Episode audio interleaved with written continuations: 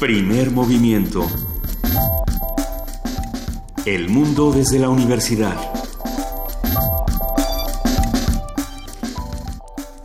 Siete de la mañana con siete minutos. Hoy es lunes 20 de febrero. ¿Cómo estás, Luisa Iglesias? Yo soy Juana Inés de ESA. Buenos días, querida Juana Inés de ESA. Ella es Juana Inés de ESA y siempre nos da gusto trabajar con nuestra querida jefa de información.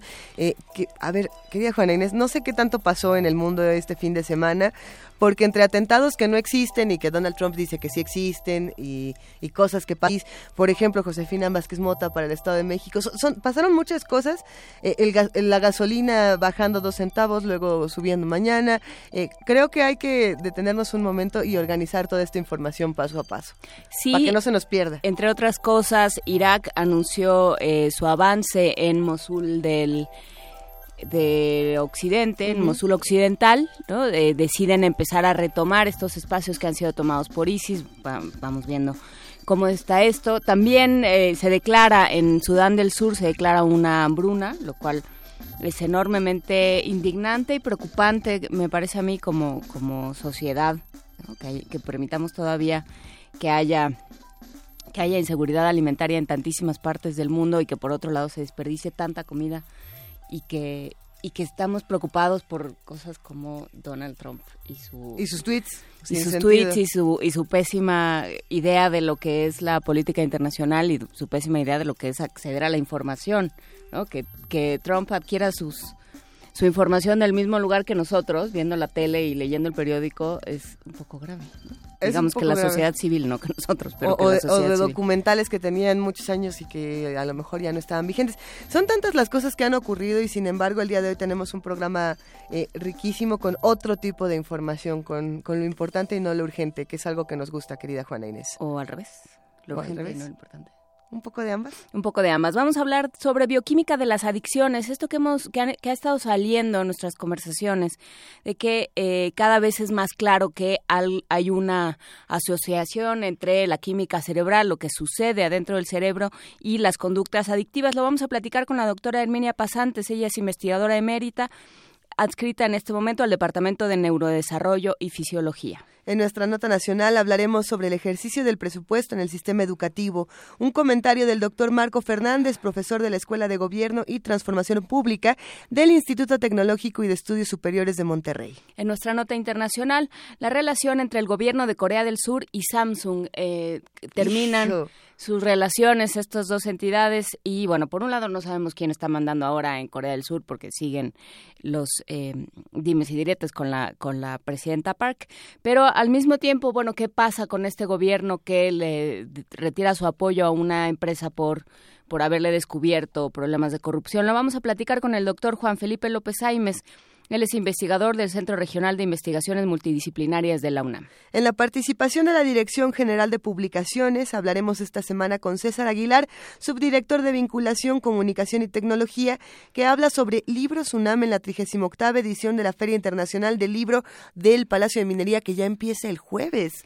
Va a estar bueno. Ya empieza este jueves, vamos a estar, este jueves nos toca a Héctor Castañeda y a mí y a la de la voz. Arrancan. Arrancamos parvadas de papel, y arrancamos con la inauguración y bueno, todo el equipo de Radio UNAM estará presente de 4 a 6 de la tarde todos los días por AM y FM para transmitir parvadas de papel desde la Feria Internacional del Libro del Palacio de Minería. Será un verdadero placer, querida Juana Inés. La poesía necesaria el día de hoy es que dice que me toca a mí. Sí. Pero yo digo que no me toca a mí, que te toca a ti. Pero si yo leí el viernes. ¿Estás segura de eso? Sí, mira, Vania. Dice, Vania, que, que siempre desempata. ¿Y, ¿Y Frida qué dice? ¿Que también? Bueno, está bien. Frida el viernes estaba, este, eh, está bueno, con trescientas mil cosas encima. Ahí voy yo a decir que hagamos un, un face to face, un, un, match, ¿no? Sí, porque no te quieres aventar sola el domingo chiquito que es, ah, que chile, me toca la poesía necesaria. No, tengo, tengo un poema planeado para todos los que nos escuchan que está, creo que bastante bueno. Pero si hay alguien que quiera mandar su propia eh, grabación, recuerden que estamos en primer movimiento unam arroba gmail.com. También estamos en Twitter como arroba p movimiento, en Facebook como diagonal diagonal primer movimiento UNAM y en el teléfono 55 36 43 39. ¿Qué quieren escuchar? Cuéntenme, por favor. En la participación del Programa Universitario de Estudios sobre el Desarrollo, Rolando Cordera, su director, va a hablar sobre la economía de la unidad política. Y para cerrar este programa, esta mañana nuestra mesa del día va a hablar sobre la resolución de conflictos, una conversación con Pablo Romo, miembro del Consejo Directivo de Serapaz, Servicios de Asesoría para la Paz, y profesor de Transformación Positiva de Conflictos en la especialidad de Negociación y Gestión de Conflictos Políticos y Sociales de la Facultad de Ciencias Políticas de la UNAM. Quédense con nosotros de 7 a 10 de la mañana porque además vamos a arrancar con una canción que a mí me encanta y creo que es una gran sugerencia, querida Juana Inés de esa. Exactamente. Encontré en internet esta, este grupo que se llama Thievery Corporation. ¡Qué grupazo! Perdón, es que a mí me rinqueten, son los de Washington pues no sé, yo, yo voy dando vueltas por YouTube y a ver qué me encuentro. Son dos, son dos DJs entre, y luego se, cuando tocan en vivo tienen una presentación con un montón de personas, entre ellos, por ejemplo, eh, Perry Farrell siempre los acompaña en sus giras y diferentes eh, individuos de, de, los rockeros y de los poperos y de todo un poco, se pone bastante bueno. Pues tienen este disco llamado Sodaje, con, por el cual llegué a ellos, porque estaba buscando algo brasileño, luego me encontré con estos, y luego fui escuchando eh, diversas canciones y me quedé con esta porque pensé que estaba buena para, para lunes, que se llama Decollage, o sea, despegue. Vamos despegando este lunes.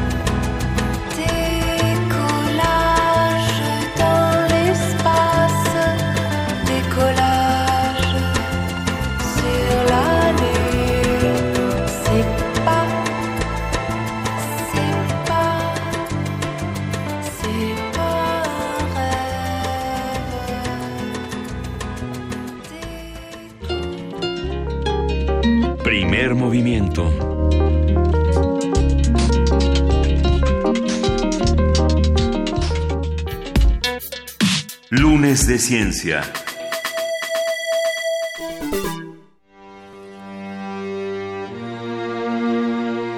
Entonces, en esa zona y en otro núcleo neuronal que está más adelante están funcionando mecanismos de memoria. Parece que la adicción es básicamente un mecanismo de memoria y está mediado por un neurotransmisor que no es la dopamina, es otro neurotransmisor que es el ácido glutámico. Y el, el proceso este de, de, adicción parece que es complejo porque no es que eh, se estén activando unos receptores de glutámico y eso es todo, sino que lo que cambia es la proporción de dos tipos de receptores al ácido glutámico en esa zona. Si los neurotransmisores que son los responsables de la comunicación entre las neuronas, a su vez responsable de todo lo que hacemos, lo que pensamos, lo que creamos, lo que soñamos, todo, son está a cargo de estos neurotransmisores, pero son pocos los neurotransmisores para todo lo que pasa en el cerebro. Entonces, la, variedad de acciones de los neurotransmisores es porque hay varios receptores, varios subtipos de receptores al mismo neurotransmisor. Y en el caso del glutámico y la adicción, lo que parece es que cambia la proporción de dos diferentes tipos de neurotransmisores, de perdón, de receptores al glutámico. Sube una proporción y baja otra proporción. Entonces, como se conoce bastante bien la bioquímica, la neuroquímica del ácido glutámico, eh, hay esperanza de que esto se pueda manipular a voluntad. Entonces, en la rata no es tan complicado porque uno puede hacer una penetración intracraneal que no duele, no le duele nada a la rata, y eh, poner in situ ahí en el lugar en donde nos interesa agentes que puedan modificar uno u otro de los receptores. Entonces, a través de ese tipo de experimentación se ha visto que es posible eliminar la adicción de la rata a una a una determinada droga. Entonces trabaja en esos dos núcleos, el núcleo accumbens que se llama y el otro núcleo que se llama área ventral tegmental. Todas las drogas actúan sobre esas dos neuronas, eh, sobre esos dos núcleos de neuronas, todas. Entonces eso eh, pues es muy prometedor para para el conocimiento de las adicciones y su prevención. Pero bueno, habrá que esperar que la nanotecnología nos permita llevar una balita con el agente que va a prevenir la adicción directamente a esa zona, porque no vamos a estar metiendo electrodos en el cerebro para para combatir este tipo de conducta. Ahí empiezan a llegar muchas preguntas de los radioescuchas, doctora Herminia Pasantes. Hay, hay algunas interesantes. Eh, por aquí, por ejemplo, se habla del, del LSD, de la dietilamida del ácido lisérgico. Y, esta que entra precisamente en la categoría de los alucinógenos y en este otro tipo de drogas que distorsionan por entero la percepción de la realidad en algunos casos. Eh, yo me pregunto cómo se relacionan eh, con la memoria del placer, pensando, por ejemplo, que mucho de lo que se dice del LSD es que el efecto posterior que tiene es que no importa si uno vuelve a consumir o no la droga, puede uno estar eh, una semana después en casa y de pronto eh, revivir algunos de los efectos a partir de, ciertas conexiones neuronales. No estoy tan segura cómo funciona esto. ¿Nos lo podría explicar? Pues sí, es lo que se llama flashbacks, que, que de pronto, sin, sin haber consumido la droga, simplemente se vuelve a, a revivir el, el efecto que tuvo la, la droga en, en, un momento. Y eso pues es eh, bastante eh, aterrador para las personas porque pueden estar en una condición normal, pueden estar trabajando, pueden estar en su casa y de pronto vuelven a tener lo a sentir o a ver en el caso de las drogas alucinógenas los mismos efectos. El, el LSD es una de estas drogas alucinógenas que producen poca adicción, pero hay que tener cuidado porque lo que se vende en las calles como LSD no es LSD puro, es cualquier eh, cosa ahí adulterada, entonces puede tener efectos muy diferentes. Lo que se piensa es que esos flashbacks son resultado de un proceso de memoria. Entonces, otra vez la memoria se quedó consolidada en alguna zona y una desinhibición del mecanismo de memoria es el que está produciendo estos flashbacks. Y también tiene que ver con memoria y tiene que ver con aprendizaje también, ¿no? También ah, eh, escuchaba el otro día que han descubierto que hay que, que tiene mucho que ver con las zonas con las que se aprende. Bueno, aprendizaje, aprendizaje y memoria están muy relacionadas. Normalmente para que podamos aprender es necesario recordar los vínculos entre una y otra cosa. Eso es el aprendizaje, un ejercicio de memoria. Si, si no tuviéramos memoria, si hubieran desaparecido los mecanismos de la memoria, entonces sería imposible aprender absolutamente nada. Entonces, memoria y aprendizaje eh, son esencialmente la misma cosa, una como antecedente de la otra, la memoria como antecedente del aprendizaje. Finalmente, el aprendizaje es relacionar eh, una o varias situaciones, eh, recordar lo que se ha aprendido sobre esas situaciones y luego tomar una decisión. Entonces, son los prácticamente los mismos mecanismos, los de los de aprendizaje y memoria. Si la, el aprendizaje tiene como base la memoria, entonces en el caso de, de las drogas, pues sí, hay, hay aprendizaje en el sentido de que la corteza prefrontal, que es la parte, digamos, terminal de ese circuito del que, del que se hablaba, el circuito de recompensa, esa corteza frontal sabe todo lo que está pasando, sabe lo que, lo que las consecuencias de consumir la droga, evalúa el costo-beneficio, pero lo que sucede es que los mecanismos de memoria son más poderosos, los mecanismos de memoria en el circuito de recompensa son más poderosos que las decisiones que está mandando esta zona de la corteza o estos o los propósitos que está mandando.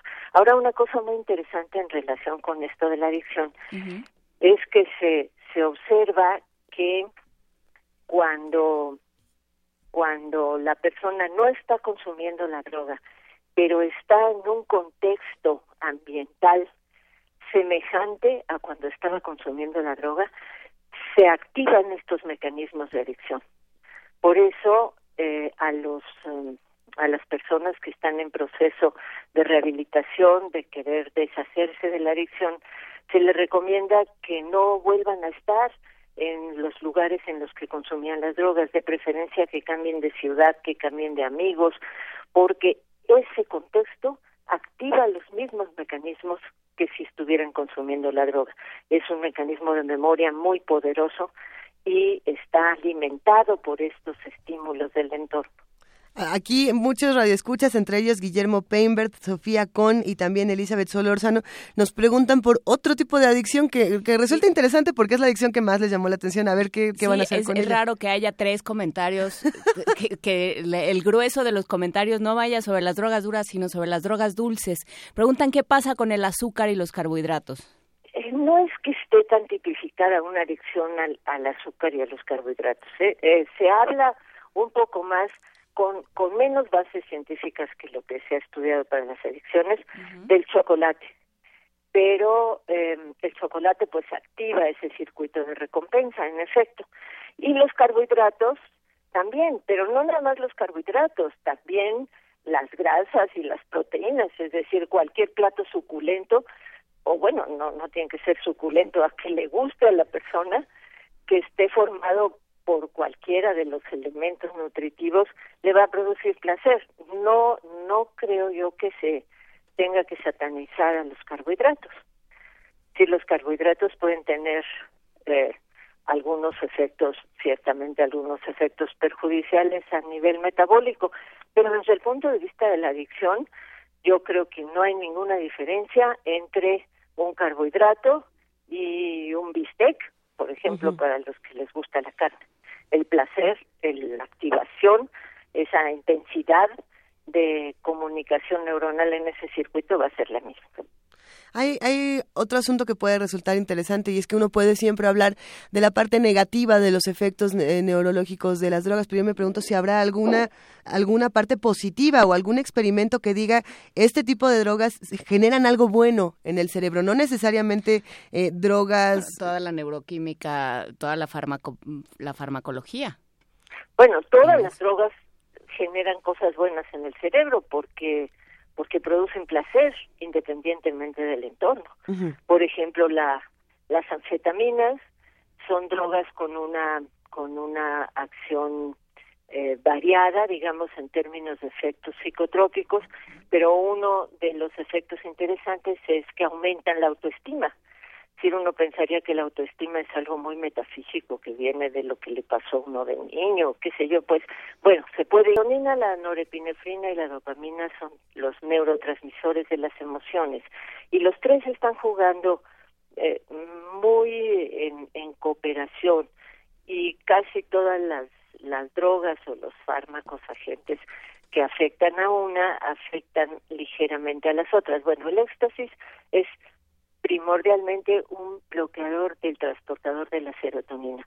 Y tiene un efecto que, digamos, se le llama empatogenia, pero los, los que lo consumen se sienten queridos. A mí eso se me hace algo verdaderamente extraordinario. ¿Cómo es posible que un agente externo, que sabemos lo que hace a nivel molecular... Te haga sentir querido. Exacto. Es, es increíble, ¿no? Entonces, por eso los la droga es muy popular entre los adolescentes porque pues ellos están en una etapa en la que sienten ansiedad, preocupación por no ser aceptados, por no ser populares, entonces toman esta droga y de pronto sienten que, que cuál problema, que todo el mundo los quiere. Entonces es es un efecto impresionante. Entonces sí sería sí sería eh, digamos un avance eh, muy interesante que se pudiera controlar la adicción, porque ese es básicamente el principal problema de todas las drogas. Claro, en el caso de la marihuana en los adultos es, es una adicción eh, pequeña, nada más, digamos, en términos proporcionales. El 9% de los consumidores constantes de marihuana tienen una, una adicción verdadera. Luego también hay distintos grados de adicción. Hay adicciones que hacen que la gente salga a matar por la droga. Otras adicciones, como justamente las de la marihuana, pues hacen que las personas se sientan irritables, incómodas, malhumoradas, eh, ansiosas, pero no van a salir a matar por conseguir la marihuana.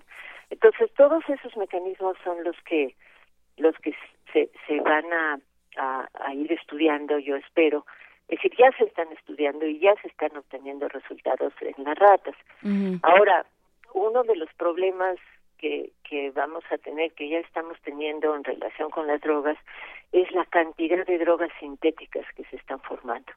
Yo veo un futuro muy desolador en el que ya no va a ser eh, la, la planta lo que se consuma, sino simplemente drogas sintéticas con más potencia, es decir, aquí estamos viendo el lado malo de la ciencia. Por ejemplo, en el caso de la marihuana se están produciendo plantas modificadas genéticamente para que tengan una mayor proporción del eh, delta 9 tetrahidrocannabinol, el THC, que es el principio activo de la marihuana, y menos cannabidiol. Entonces, hay experimentos que muestran que el cannabidiol, que es el el que no produce efectos psicotrópicos y el que está bajando en estas plantas genéticamente eh, alteradas, es un protector de las neuronas. Entonces estamos viendo pues el lado el lado malo del, del progreso en la ciencia. No solo se está haciendo una cantidad enorme de drogas sintéticas que ya van a desplazar a las naturales en un futuro, yo creo, porque va, pues ya no van a depender de, de países como como Perú o Bolivia, sino simplemente se van a establecer grandes laboratorios, clandestinos o no, dependiendo de lo que suceda, eh, para elaborar estas drogas, estas drogas sintéticas. Y se están probando en las ratas, igual, porque las ratas responden de la misma manera que los humanos, entonces se prueba, verá ah, si esta, esta, esta droga activa el circuito este de la misma manera que la droga natural, y la rata se vuelve adicta de la misma manera. En fin, es un animal de, de laboratorio eh, perfecto para el estudio de estas drogas sintéticas. Muy aterrador eso. Claro, sí, eh, porque porque entonces sí ya no hay no hay manera de controlar qué es lo que realmente porque bueno por un lado son las drogas sintéticas y por otro cuando eh, como cuando hablaba me parece que de la heroína son eh, drogas que están adulteradas entonces no se sabe realmente qué entra al sistema sí es es muy importante mientras eh, mientras todo esto va avanzando la la existencia de laboratorios de control por ejemplo, en los grandes conciertos de música, estos a donde van 50 mil muchachos, que haya puestos de control de lo que les están vendiendo, porque allí les venden la droga, evidentemente. Entonces, a ver si te están vendiendo LSD, a ver qué tanto tiene de LSD o qué otra cosa terrible puede tener. Y eh, por otro lado, la investigación científica, pues estar examinando lo que lo que les están vendiendo para en todo caso contrarrestar sus efectos nocivos si, si están causando eh, algunas otras manifestaciones peligrosas para la salud, pues saber de qué se trata para poderlas contrarrestar. Es, es un, problema complicado y aquí, como siempre, pues la, la ciencia tiene dos filos, ¿no? Dos aristas. No, y, y, pasa también por la política en este caso, ¿no? Pasa porque haya políticas públicas y haya una una visión de, gobierno que, que, tome a las drogas y tome las adicciones como un problema de salud pública y no como un problema criminal. Porque, bueno, pensando en este, en este contexto en el que se revisan las drogas, quiere decir se sabe, se acepta y, y, no, se, no, no se tapa a nadie los ojos ante, ante la realidad de que sí se consumen y sí se trafican y sí se adulteran. Exacto, así es, pero también esto hay que tomarlo con reserva. ¿eh? El, el, por ejemplo, la persona, en mi opinión, la persona que fuma marihuana no es un enfermo, ¿eh? no es enfermo, sino hasta el momento en que se vuelve adicto. Y eso, como dije, es nada más el 9% de los eh, usuarios de la, de la marihuana. Sí, igual que el que toma alcohol. Exactamente, el que toma alcohol no está enfermo y el que toma un cigarro de tabaco tampoco está enfermo. Es decir, el, tabaco le va a causar daño pulmonar en el futuro, es un hecho, pero cuando está fumando no está enfermo. Está enfermo porque tiene adicción y en ese caso, en el caso del tabaco, de la nicotina, sí la adicción es muy fuerte, es más fuerte que, que, que la de muchas otras drogas. En el caso del alcohol, afortunadamente, y otra vez no sabemos por qué la diferencia. En el caso del alcohol, el porcentaje de adicción es muy bajo, pero no porque no haya muchos alcohólicos, sino porque hay muchísimos consumidores de alcohol. Bueno, la mitad de la población adulta o más, pues se toma una cerveza o tres cervezas el fin de semana o, o cuatro copas de vino en una fiesta o una copa de vino diario en la comida. Entonces, el número de consumidores de alcohol es enorme y comparativamente entonces el número de adictos es, es bajo. Pero por eso los, los que se toman, eh, los que toman eh, todos los fines de semana una cantidad grande de alcohol son borrachos, pero no son adictos. Hay, es una diferencia importante. Ahí entran otras preguntas que nos llaman mucho la atención de los radioescuchas, doctora Herminia Pasantes. Por ejemplo, si ¿cuál es la relación de esta memoria del placer eh, de las adicciones con la sexualidad y la música? Pensando, por ejemplo, en los adictos al sexo, que, que también los hay, ¿no? Es lo que nos preguntan aquí. Sí, tienen, tienen efectos, tienen efectos, por ejemplo, eh, en el caso de los alucinógenos, evidentemente hay una una exacerbación de los sentidos, no nada más de la vista fundamentalmente, porque empiezan a aparecer cosas que no existen, si la, la gente ve cosas que no existen, o sea, tiene alucinaciones, pero también se exacerban otros sentidos. Las texturas son más ricas, los sonidos son más brillantes, entonces sí, en efecto, hay un, una acción de estas drogas sobre, eh, sobre todos los sentidos no se habla mucho de, del olfato, se habla sobre todo del oído y de la vista. Mm. Entonces, en ese caso, claramente hay este efecto. No recuerdo que haya una acción especial de las drogas alucinógenas sobre la actividad sexual. Mm, tengo la impresión de que no la incrementan para nada. En el caso de la marihuana, también hay un una percepción, eh, digamos, mm, distinta tal vez más interior de, la música, entonces ahí sí hay un efecto bien claro y también hay un, un cierto incremento en, en el interés y el placer sexual. De las otras drogas no conozco con precisión qué es lo que pueda estar pasando. Doctora Herminia Pasantes, eh, para terminar esta conversación, ¿algún, eh, algún eh, camino particular que se esté que, se esté siguiendo en esta investigación, algo que hayan descubierto a últimas fechas, estas vacunas de las que se habla, eh, ¿qué, ¿qué, podemos esperar de estas investigaciones? Las vacunas eh, se habló mucho de ellas hace unos quizá 15 o 20 años, pero yo ya no he leído nada de que se siga trabajando mucho sobre las vacunas. Eh, porque finalmente lo que hacen las vacunas es equivalente a tener a la persona aislada en un en una en un proceso de rehabilitación. Porque lo que hacen las vacunas es por ejemplo introducir eh, eh, cocaína introducir anticuerpos contra contra la cocaína entonces lo que pasa es que ya la cocaína no llega al cerebro pero no está ni muy bien estudiado ni es 100% efectivo. Entonces digo, eso es equivalente a, a que la gente eh, decida voluntariamente y se someta a un, un proceso de desintoxicación mientras al cerebro se le va olvidando lo que lo que pasaba con las drogas y la parte de toma de decisión y de, control de riesgos y de costo-beneficio se vaya fortaleciendo. Entonces eso, eso yo creo que, que eh, las vacunas no están progresando mucho. Más bien eh, este conocimiento de los mecanismos que sí puede llevar al diseño de algún de algún agente que, que los modifique.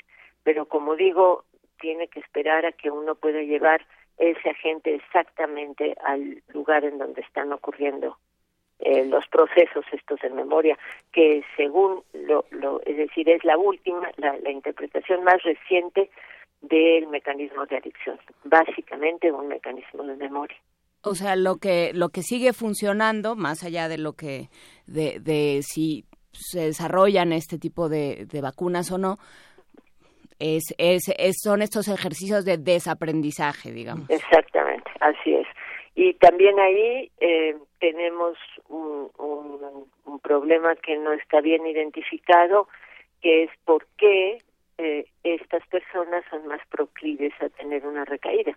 Quienes han sido adictos una vez tienen más posibilidades de volver a recaer, de recaer en la adicción, que, que una persona que que ha consumido eh, pocas veces, o sea, que no ha tenido ese proceso de aprendizaje durante más tiempo. Nos quedamos con muchas preguntas, doctora Herminia Pasantes, y sobre todo eh, muchas preguntas que tendremos que irnos planteando conforme los avances científicos eh, nos vayan apoyando de maneras distintas. Te agradecemos muchísimo que hayas hablado con nosotros esta mañana y ya seguiremos discutiendo este tema.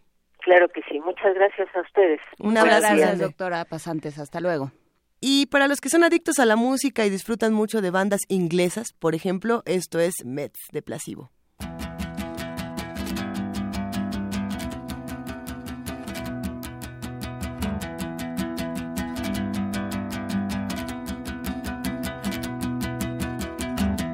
I was alone, falling free, trying my best not to forget what happened to us, what happened to me. What happened as I let it slip?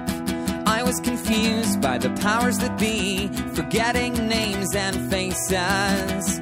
Passers by were looking at me as if they could erase it. Baby, did you forget to take your meds? Baby, did you forget to take your meds? Alone, staring over the ledge, trying my best not to forget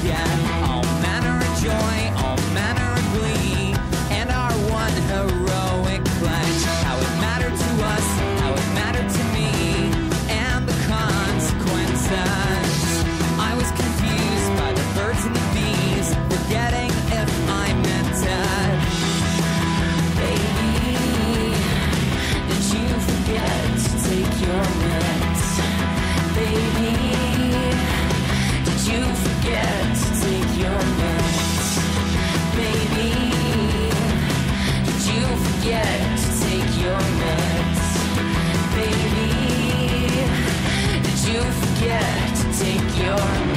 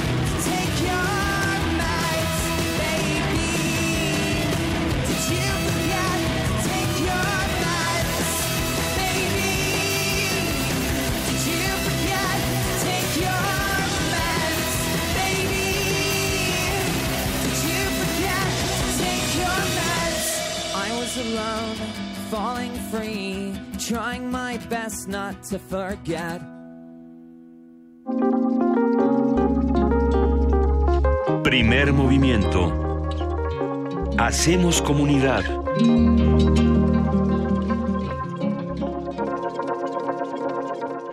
Ya por aquí en redes sociales nos han hablado un poco de sus adicciones, de por qué son adictos o por qué su memoria del placer los lleva a ciertos lugares. Nos gustó muchísimo la historia que, contaba. A ver, ¿quién, ¿quién, nos la contó? Es Juan Jaso López.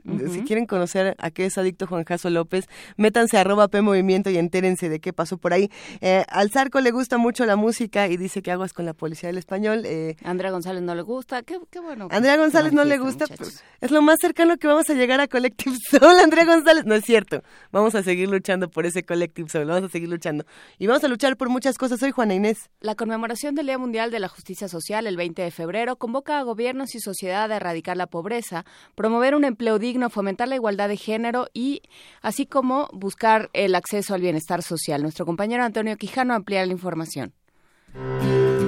Hoy se conmemora el Día Mundial de la Justicia Social, proclamado por la Asamblea General de las Naciones Unidas en 2007 y que tiene por objetivos erradicar la pobreza, promover un empleo digno, la igualdad de género y el acceso al bienestar social y justicia para todos. De acuerdo con un informe de la Organización Internacional Oxfam, publicado a principios de este 2017, el 1% de la población mundial concentra más riqueza que el restante 99%, sector que tiene exigencias de trabajo estable y digno, pero vive en condiciones mínimas de subsistencia.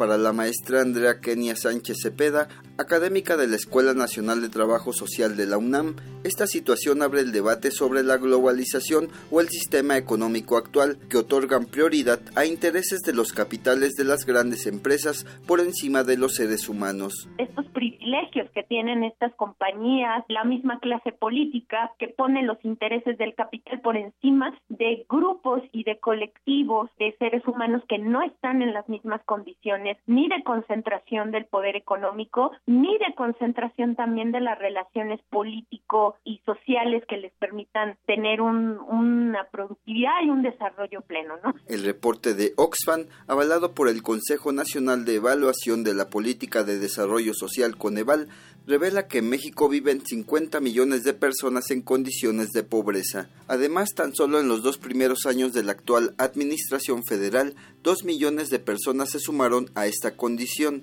La especialista explicó que desde Trabajo Social realizan un monitoreo y mapeo sobre las personas proveedoras en los hogares mexicanos y el número de personas que dependen de ellos. Dijo que en 18 de los 32 estados del país, el proveedor recibe únicamente ingresos que oscilan entre uno y dos salarios mínimos, aunque la situación más cruda la resiente en las entidades de Oaxaca y Chiapas, pero sobre todo Guerrero, donde la mayoría de sus habitantes no cuenta con ingresos formales. Yo quisiera señalar este ejemplo como paradigmático porque es el que yo creo más muestra la relación que existe entre la desigualdad, la pobreza y la generación de la violencia y que es un tema, por supuesto, es, es un tema de injusticia social, pero como dicen los clásicos, hablar de injusticia social es hablar de justicia social. Para Radio UNAM, Antonio Quijano.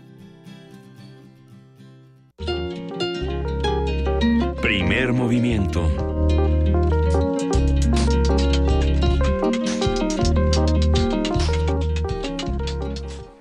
7.51 de la mañana y tenemos becas para la Casa Universitaria del Libro que vamos a regalar por Twitter, Luisa. A ver, ¿cómo está esto de las becas? Cuéntame un poco más, Juana Inés. Bueno, pues en la Casa Universitaria, en, en, la Casa Universitaria del Libro, en eh, Orizaba y Puebla. ¿Esta es la Casul? La Casul dan una serie de talleres, taller de narrativa, de ensayo, eh, de ensayo vespertino, de ensayo matutino, aparentemente son No es lo mismo, no, es lo mismo escribir ensayo en la mañana que escribir ensayo Sí, no, está uno, está uno de diferentes talantes y taller de cuento también.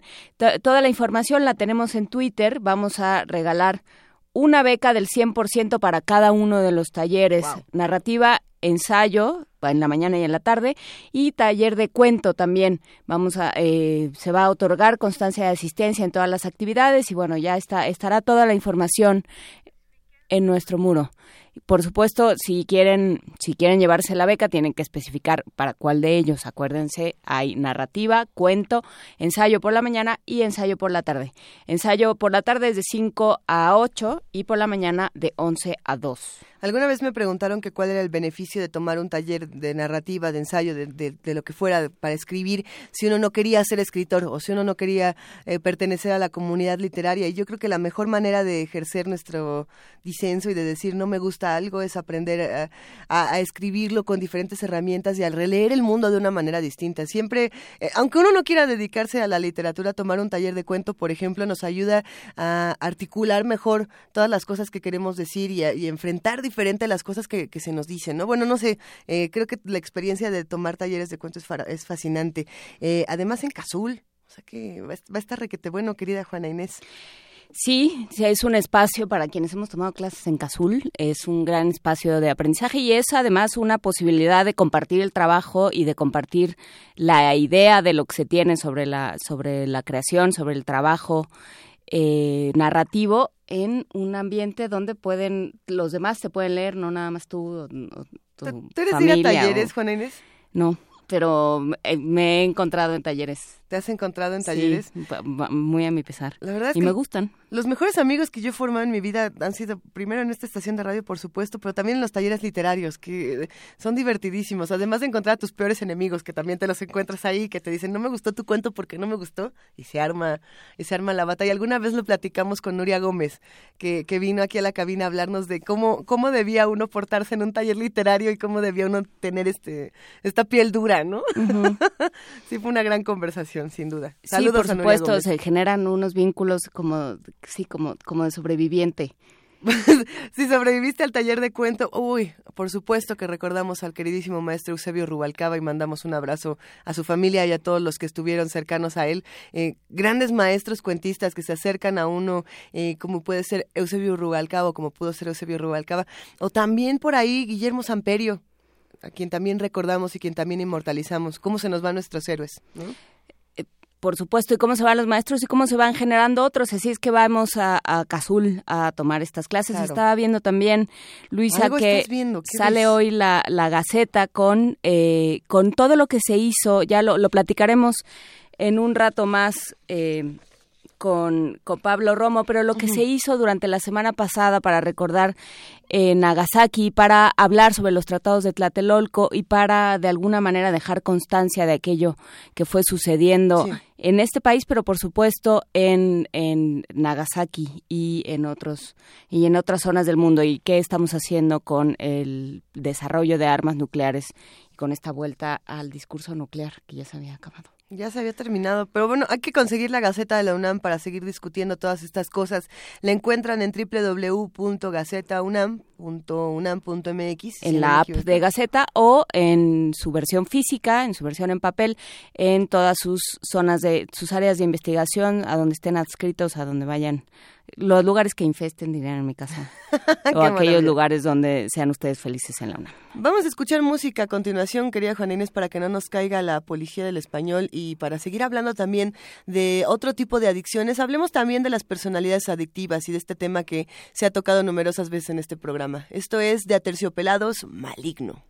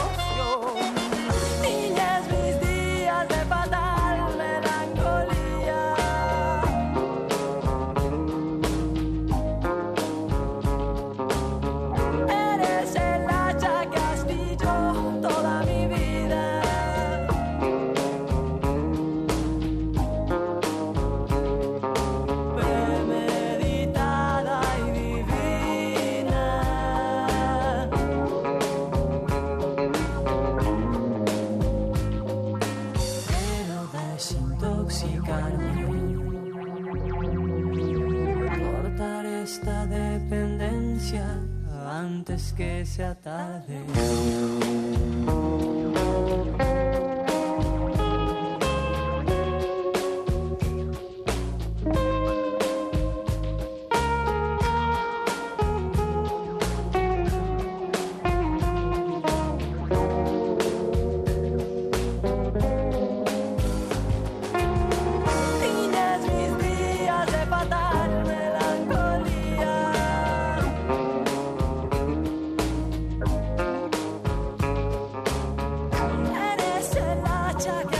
door.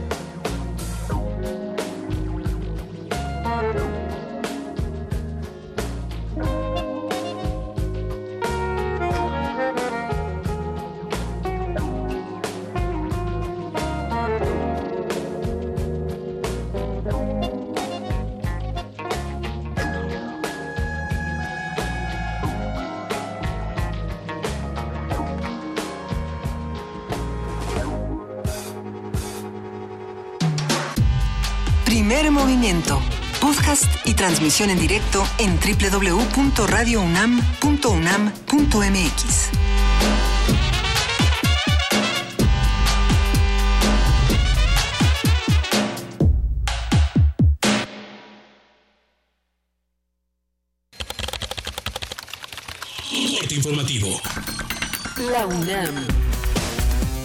Los agujeros negros podrían ser entradas a otras dimensiones, indicó Julieta Fierro, investigadora del Instituto de Astronomía de la UNAM. Para entender la estructura del universo se necesitan más de cuatro dimensiones, más de las tres espaciales, ancho, largo y alto, y el tiempo, porque los objetos se mueven en el tiempo. Se necesitan más dimensiones. En nuestro universo hay varias dimensiones, pero están plegadas sobre sí mismas.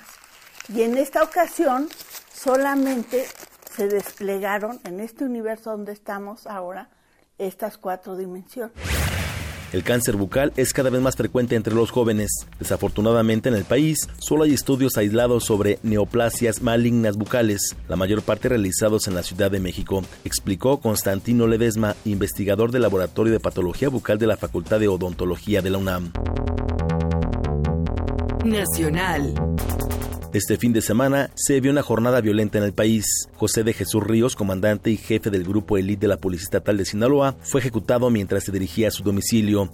En Veracruz, cinco cadáveres fueron encontrados a un costado de la autopista Latinaja-Cozoleacaque. Mientras tanto, autoridades de Jalisco reportaron el asesinato de cuatro personas presuntamente relacionadas con acciones del crimen organizado. Una de las víctimas era policía municipal de Tonalá. De acuerdo con un estudio de la Fiscalía General de Chihuahua e Inteligencia Militar, los cabecillas de narcotráfico se infiltraron en distintos gobiernos municipales, impusieron a directores de seguridad pública y decidieron nombramientos en áreas como obras públicas. Salvador Cienfuegos, secretario de la Defensa Nacional, aseguró que la iniciativa de ley de seguridad nacional no busca militarizar al país, sino ser un instrumento jurídico que delimite obligaciones y atribuciones para cada una de las autoridades del país. No debe ser una ley, una ley a modo para las Fuerzas Armadas. Esperamos que sea una ley que fortalezca precisamente al Estado mexicano. Una ley que puntualice y obligue lo que a cada quien le corresponde hacer. Que los gobiernos federal, estatales y municipales se responsabilicen y rindan cuentas.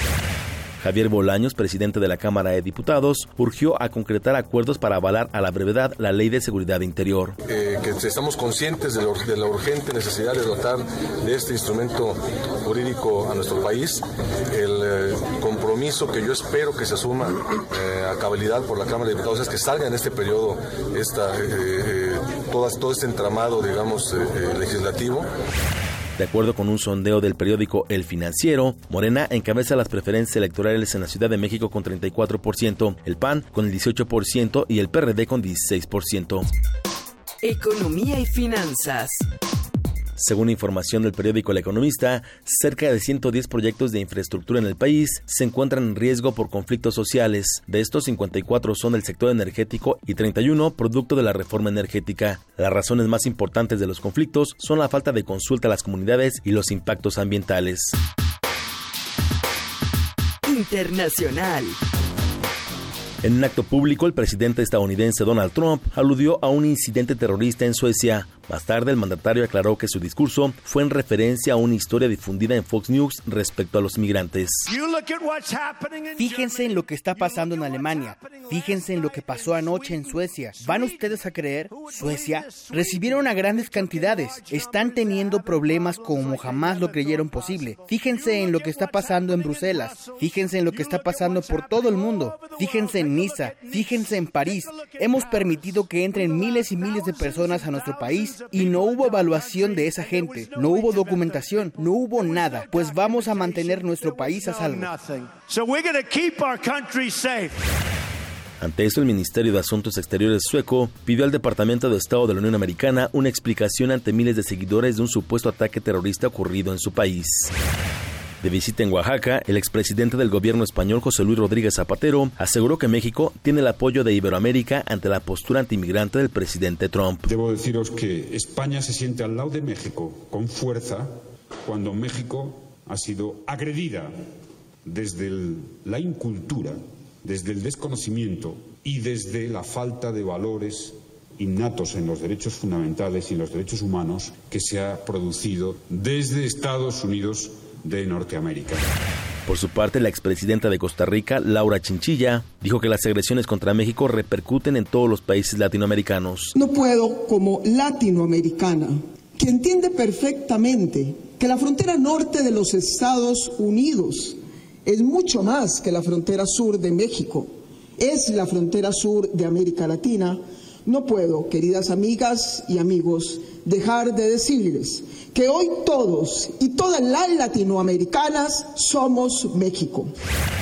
Hasta aquí el corte, en hora más información. Radio UNAM, clásicamente informativa.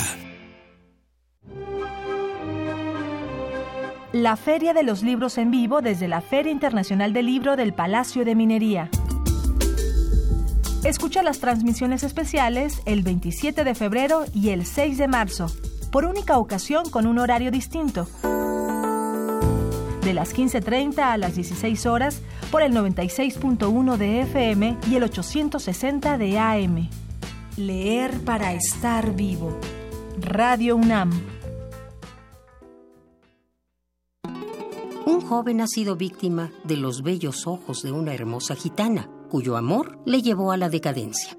Dicen que el amor mata, pero no. La pasión, los celos y el olvido, eso sí matan. La de España. Una obra de Cuarto Menguante Teatro. Dirección Aurora Gómez. Todos los martes de febrero, 20 horas, salo de Radio UNAM. La entrada es libre. Te esperamos. Queda inaugurado oficialmente el Parque Central. Hola, ¿a qué hora lo inauguran? No, ya cortaron el listón, pero si usted no vive aquí. Pero vivo aquí hace años. Bueno, damos por terminada esta junta vecinal. Hola vecina, vengo a la junta. Fue a las dos, pero solo para colonos. No te quedes fuera. Actualiza el domicilio de tu INE y participa en las decisiones de tu comunidad. Ahora que actualicé mi domicilio, decido lo que le conviene a mi comunidad. Instituto Nacional Electoral, INE. En 1976, la inconformidad se volvió estridencia. La rebeldía, un lenguaje de protesta. Llega a México la exposición Punk, sus rastros en el arte contemporáneo. Más de 40 artistas nacionales e internacionales exponen alrededor de la influencia de este movimiento en el arte contemporáneo. Museo Universitario del Chopo. Hasta el 26 de marzo. Más información en www.chopo.unam.mx. tienes ganas de jugar con tu tío favorito? No, porque tocas mi cuerpo. Ya te dije que vamos a ir a mi casa a ver películas. No voy a ver películas sola contigo ni con nadie. Mi padrastro me está haciendo cosas que no están bien. Ya no quiero que me siga pasando esto. El entrenador hizo algo malo. Tenía miedo. Pero le dije a mis papás, nadie tiene derecho a tocarte. Tu cuerpo es tuyo y de nadie más. Cuídate, no te dejes. El abuso sexual infantil debe acabar. No te calles. Llama al 089 con APO. Entérate de lo que puedes descargar, disfrutar y escuchar gratis en descargacultura.unam. Novedades. Te invitamos a escuchar los poemas de Rubén Darío, leídos por el escritor José Ramón Enríquez. Mar armonioso, mar maravilloso, tu salada fragancia, tus colores y músicas sonoras me dan la sensación divina de mi infancia. Visita www.descargacultura.unam.mx. Ingredientes para hacer la pócima de la diversión. Ancas de rana intrépida. Ratones de laboratorio. Plumas de pollo creativo. Mm, medio litro de carcajadas. y listo. Revolvemos todo y decimos... ¡Hocus Pocus! Hocus Pocus, la revista de los peques y no tan peques. Todos los sábados de las 10 a las 11 de la mañana por el 96.1 de FM. Diviértete aquí en Radio UNAM.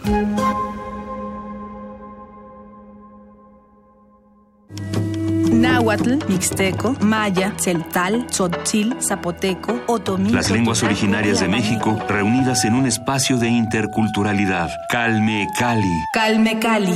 Acompáñanos a conocer las diferentes culturas indígenas de nuestro país en voz de sus hablantes. Todos los jueves a las 10 de la mañana. Retransmisión domingo 15.30 horas. Por el 96.1 de FM. Radio UNAM.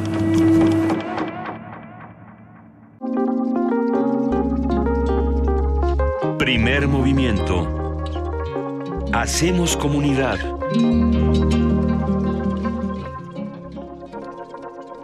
En efecto, hacemos comunidad. Estamos en primer movimiento. Muchísimas gracias a todos los que ya se comunicaron para las becas de la Casa Universitaria del Libro. Se fueron todas, ¿verdad? Ya se acabaron equivoco. todas, dice, dice Vania, con ademanes muy vehementes que ya se acabaron todas. Y eh, muchas gracias a todos los que nos han escrito y a los que han llamado. Vamos a una nota. Frida Saldívar, sí. Y una nota que se antoja bastante interesante. Una nota que nos tiene muy inquietas desde, desde el corte, ¿verdad, Luisa? A ver, ¿qué está pasando aquí? La nota tiene el siguiente encabezado. Dice, desaparece 58% de los vertebrados. ¿De cuáles? Vamos a averiguarlo. Entre 1970 y 2012, la cantidad de animales vertebrados se redujo 58%. De no frenar las causas de este fenómeno, se podrá perder en el 2020 hasta el 67% de esta fauna. Eh, vamos a ver de qué se trata todo esto con nuestra compañera Virginia Sánchez, que ha preparado la siguiente información. Los animales vertebrados son aquellos que tienen huesos y columna vertebral. Hay cinco clases de animales vertebrados, peces, anfibios, reptiles, aves y mamíferos. Hace más de cinco décadas se tenían registros de casi 62.000 especies y fósiles. Sin embargo, entre 1970 y 2012, la cantidad de vertebrados se redujo un 58%. Así lo reveló el informe Planeta Vivo 2016, que emite el Fondo para la Vida Salvaje, organismo conservacionista independiente con mayor presencia internacional. El organismo también advierte que si no se detienen las causas del detrimento, para el año 2020 se podría hablar de una pérdida del 67%.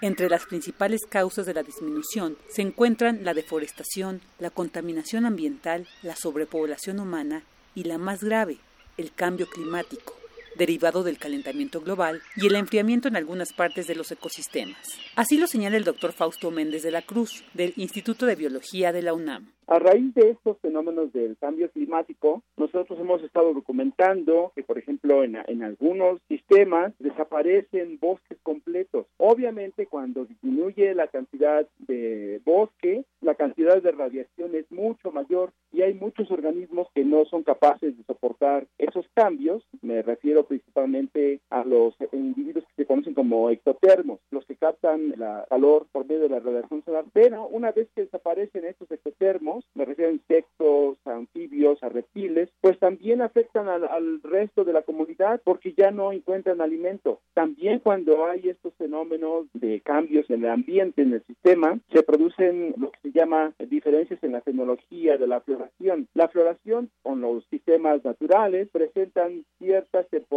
en las que puede ocurrir esa floración. Otro fenómeno que responde a los cambios en el sistema ambiental se conoce como variaciones en la fenología de la floración, que afecta al resto del ecosistema. La floración con los sistemas naturales presentan ciertas temporadas en las que puede ocurrir esa floración. Y por ejemplo, en el caso de los colibríes, cuando van siguiendo esos fenómenos de floración, pero al haber cambios en los sistemas, pues no encuentran alimento suficiente y pueden ser dos causas allí. O que no se pueden reproducir porque no hay la energía suficiente, o también puede ser que no puedan reproducirse precisamente por esa baja de energía. Obviamente eso trae consecuencias al resto del ecosistema. El experto hizo énfasis en la necesidad de la participación activa de los gobiernos para implementar programas de reforestación a nivel global y apoyar investigaciones dirigidas a resolver esta problemática, así como el uso de energía renovable. Mientras que los ciudadanos, agregó Méndez de la Cruz, también debemos implementar acciones de pequeñas a medianas, tales como fomentar e implementar la cultura del reciclaje en casa y oficina, disminuir el uso del automóvil o mantenerlos bien afinados y tener una buena presión de las llantas, así como disminuir el consumo de energía eléctrica y agua, entre otras medidas. Para Radio UNAM, Virginia Sánchez.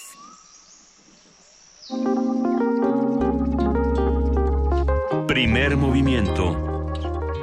Hacemos comunidad.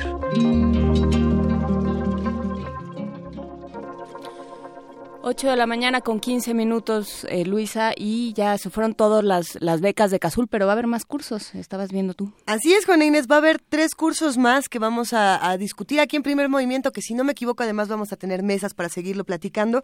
Pero a ver, de entrada el día de mañana, del martes 21 de febrero al martes 18 de abril, hay un curso interesante que es el curso Introducción a la Ilustración Digital. Este curso también se da en Cazul, lo imparte Uriel Pérez, está dirigido al público en general eh, para los que tengan ganas de, de dibujar y que, y que, más o menos le, le sepan tantito, eh, pero bueno, está dirigido a estudiantes de diseño de arte, para, por supuesto, para los que estudian arquitectura, para los que estudian ilustración y para los que tengan muchas ganas de, de entrarle al asunto. Hay otro curso que me llama mucho la atención, es el curso de literatura y cine policiaco. Este se imparte en la sala de videoconferencias de Cazul y precisamente uh -huh. lo imparte Rogelio Flores, este autor que es muy reconocido por su Adiós Princesa, que a mí me pareció un gran libro y que se ganó un, un premiesazo por su rock and roll suicida. Eh, este curso va a ser del martes 28 de febrero, es decir, a partir del próximo martes. Uh -huh hasta el martes 25 de abril de 2017. Y un tercer curso que se antoja mucho y habrá que ver mmm, de qué va y con quién va y para qué va, es el curso cómic y género. ¿Cómo vamos a relacionar el cómic y el género? No lo sé. Bueno, vaya, las narrativas nos harán llegar hasta ahí, pero está se antoja mucho. Está Hay mucho trabajo que se ha hecho con, con cómic y género. Está Lucía y su mundo, está Maitena. ¿Maitena se llama? Maitena, este sí, sí, sí. Eh, hay eh, Kathy, otro personaje eh, eh, estadounidense. Hay muchas formas en las cuales se puede abordar el cómic y el género. Hay mucho cómic involucrado en torno al problema, a, a, los diferentes problemas que tienen las mujeres o esto que se entiende que son sí. problemas de mujeres y, se pone eso en discusión y se ponen muchas cosas en cuestionamiento. Todo esto va a suceder en la CASUL. Entonces, bueno, pues en pendientes está todo en, está todo en nuestras redes sociales. Pero por lo pronto, ¿nos vamos con música? Vámonos con música. ¿Qué vamos a escuchar, Juana Inés? Hablando de los seres que habitan en nuestra cabeza y que nos hacen tener conductas que no debemos, El Festín de los Enanos de José Rolón, interpretado por la OFUNAM. Vámonos a música.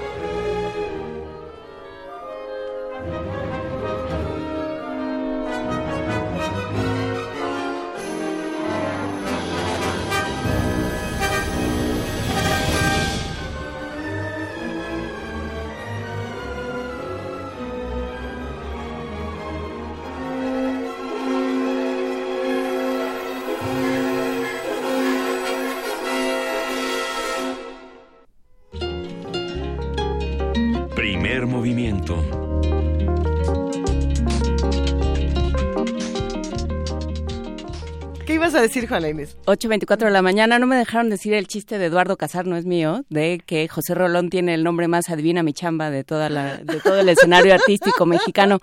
Pero bueno, ah, esos, son, esos son momentos de Eduardo Casar. Si usted se topa con él en la vida como maestro, no lo deje pasar porque es un gran maestro. Pero bueno, hablando de cosas interesantes y de eh, perspectivas emocionantes, ya está en la línea César Aguilar, subdirector de vinculación, comunicación y tecnología de la Dirección General de Publicaciones y Fomento Editorial de la UNAM. ¿Cómo estás, César? Buenos días. Hola, Juana Inés, Luisa, mucho gusto en saludarlas. Bien, muy contento para hablarles de todo lo que vamos a tener en esta edición número 38 de la Feria Internacional del Palacio de Minería. ¿Cómo llega el libro Sunam, querido César Aguilar, a esta trigésima octava edición de la Feria Internacional del Libro de Palacio de Minería? Muchísimos libros, muchísimas discusiones y muchísima admiración por parte del equipo de Primer Movimiento a lo que ustedes están haciendo. Pues muchas gracias, muy contentos con, con el mismo compromiso de todos los años de refrendar y de llevar a cabo y de, de mostrar la producción editorial universitaria a todos los amigos que acuden a, a esta feria, que es la más antigua, por cierto, de, de nuestro país, la edición número 38. Y bueno, pues vamos con un stand de aproximadamente 400 metros cuadrados, con más de 3.500 títulos, en donde pues los universitarios podrán acercarse a, a, tener, a, tocar, a, a, poder hojear todos estos libros que en, en esta ocasión eh, los llevamos para, para todos ustedes. Y hay un programa de actividades bastante, bastante importante, ¿no? Lleno de, de libros eh, en sí la, la feria tiene alrededor de 1.495 actividades y esto se prepara para todos los lectores de todas las edades, entre recitales, conferencias, mesas redondas, proyecciones, conciertos, entrega de premios, presentaciones de libros, revistas y otros proyectos. Y bueno, ustedes también estarán presentes por ahí. Nosotros estaremos presentes hablando, por supuesto, de los libros de la UNAM y de muchos otros. ¿Cuáles son eh, las joyas de la corona, los, los, las actividades que los tienen más emocionados en pues esta Les voy a, les voy a mencionar algunos. Espero no colgarme mucho porque luego me emociono y sigo hable y hable y hable. Entonces, trataré de no pasarme. Pero miren, vamos a comenzar el viernes 24 a las 5 de la tarde con la presentación de esta colección Ultramar que, que espero que la, la recuerden, que la conozcan, que es una eh, edición, una colección que tiene una, una edición muy cuidada, con una tipografía especial, con un papel particular. Y vamos a presentar tres títulos. El primero es Chef, el segundo son Las personas de, museo, de mi ciudad y por ahora soy niño. Esto se va a presentar a las 5 de la tarde y el mismo día también vamos a presentar el libro de Alejandro Galindo, Una visión personal del hombre y el cineasta. Toda esta programación la pueden la pueden ustedes ver en la página de la de la feria, eh, ahí está ya incluida. Voy a mencionar algunos de los títulos para que vayamos saboreándonos los libros. Eh, el mismo día vamos a presentar el libro Exilio y Universidad Argentinos en México 1976 a 2016. Este fue un libro que preparamos el año pasado eh, por los 40 años del exilio argentino en México y estarán presentes Sandra Lorenzano, Pablo Yankelevich y Guadalupe Alonso, que es la coordinadora de esta publicación. Nos vamos al sábado 24 y tenemos eh, una presentación a cargo de la Escuela Nacional de Estudios Superiores de la Unidad Morelia, que se llama Verso y Redoble, eh, es importante la labor editorial que están haciendo desde, desde este campus en, en, Michoacán. Y también a las 13 horas estaremos de nuevo con el tema de acceso abierto y la preservación digital para las ediciones universitarias a cargo de Guillermo Chávez, su director de revistas académicas y publicaciones digitales de esta dirección, un tema muy interesante y de actualidad sobre todo para las universidades. Ese mismo día, Crónica de un encuentro, el cine mexicano en España, de 1933 a 1948 y a las 5 de la tarde nos vamos con literatura, entramos con antología de crónica número uno de la Dirección de Literatura y una hora después, a las 6, Solo Cuento, el número 8, Antología de Cuento en la Lengua Española. Nos vamos al domingo a las 11 horas tempranito, empezando con la crónica como antídoto. Este es el resultado de los trabajos ganadores del concurso eh, llevado a cabo por el Centro Cultural eh, Universitario Tlatelolco, muy interesante para que no, no, no se lo pierdan. Y a las 12 tenemos deudas pendientes de Agustín Monreal. 14 horas, punto ciego de Diego Casas, participará el autor. Y ahí nos vamos al día lunes. El lunes eh, comenzamos temprano, a las 10 de la mañana, tenemos una mesa redonda de difusión, visibilidad y calidad de las publicaciones digitales, todo esto para los editores universitarios y todos los que estén en, en el tema de edición digital, sobre todo revistas, es muy interesante este tema. A las 5 de la tarde tenemos la corrupción del alma de Italo Estevo. Esbebo. Eh, eh, exactamente, así como, y pertenece a la colección eh, Pequeños Grandes Ensayos, una colección que, que, ya tiene muchos años en la dirección de publicaciones. Y que siempre nos enseña tantas cosas. Yo sí recurro a mi, a mi pequeña colección, sí, sí, siempre, siempre. Es, es de colección y es, digamos, todos los números que, que tenemos, todos los volúmenes son, son importantes coleccionarlos. Hay, hay gran cantidad de temas, sí. Pues, ¿Decías algo? ¿No? Que se nos antoja mucho, desde las colecciones hasta las discusiones, por ejemplo, esto que bien mencionaba César, de las publicaciones periódicas que se llevan a cabo en publicación digital, eso a mí me parece que es una discusión que se tiene que tener en esta feria porque son cada vez más y habría que preguntarse qué también les está yendo no solamente a las revistas, sino a los libros digitales. Una cosa es cuando los regalamos y otra cosa, por ejemplo, es cuando los vendemos, ¿no? Y es algo que, que hemos discutido muchas veces aquí en la cabina, lo hemos discutido contigo y con diferentes invitados. Eh, ¿Qué tanto éxito realmente están teniendo las publicaciones periódicas y eh, que van en, en, este transporte digital, por así decirlo, y qué tanto alcance verdadero tienen. Me parece que va a ser una feria que, que va a tener de todos los temas, de todos los colores, sabores y, y deleites, o sea que nos va a encantar estar con ustedes. Vamos a estar ahí con muchos temas, nos quedamos hasta el día martes. Hay muchas presentaciones las cuales pueden consultar en, la página. Sobre todo acercarse a estos temas digitales que son tan importantes eh, tenemos ya varios varios sitios eh, electrónicos, uno de revistas, uno de acceso abierto y sobre todo el compromiso de la universidad con el acceso abierto y esta discusión que se tiene en torno a los libros de, de libre descarga. Entonces, sumando todo esto, van a ser 3.500 títulos de diferentes áreas temáticas en 400 metros cuadrados en el patio 5 del Palacio de Minería. Los esperamos con muchísimo gusto y empezamos el día 23 Perfecto. con la inauguración. Ahí vamos a estar. Eh, y dinos, nos pregunta Eduardo Lima Águila en Twitter que si los estudiantes de la UNAM van a tener descuento en las librerías en el stand. Sí, los mismos descuentos que tienen con su credencial cuando acuden a, la red de librerías los vamos a aplicar en, en, el stand de, de, la feria. Y es emocionante porque el último, último, último día de la feria siempre hay sorpresas muy emocionantes ahí en Libros UNAM. No las voy a decir, pero se pone re bueno. O sea que no solamente ir el primer día, hay que ir todos los días a la feria porque siempre hay una sorpresa distinta. Gracias, querido César Aguilar. Gracias a ustedes, les mando un abrazo. un abrazote a ti y a todos los amigos de Libros UNAM. Gracias.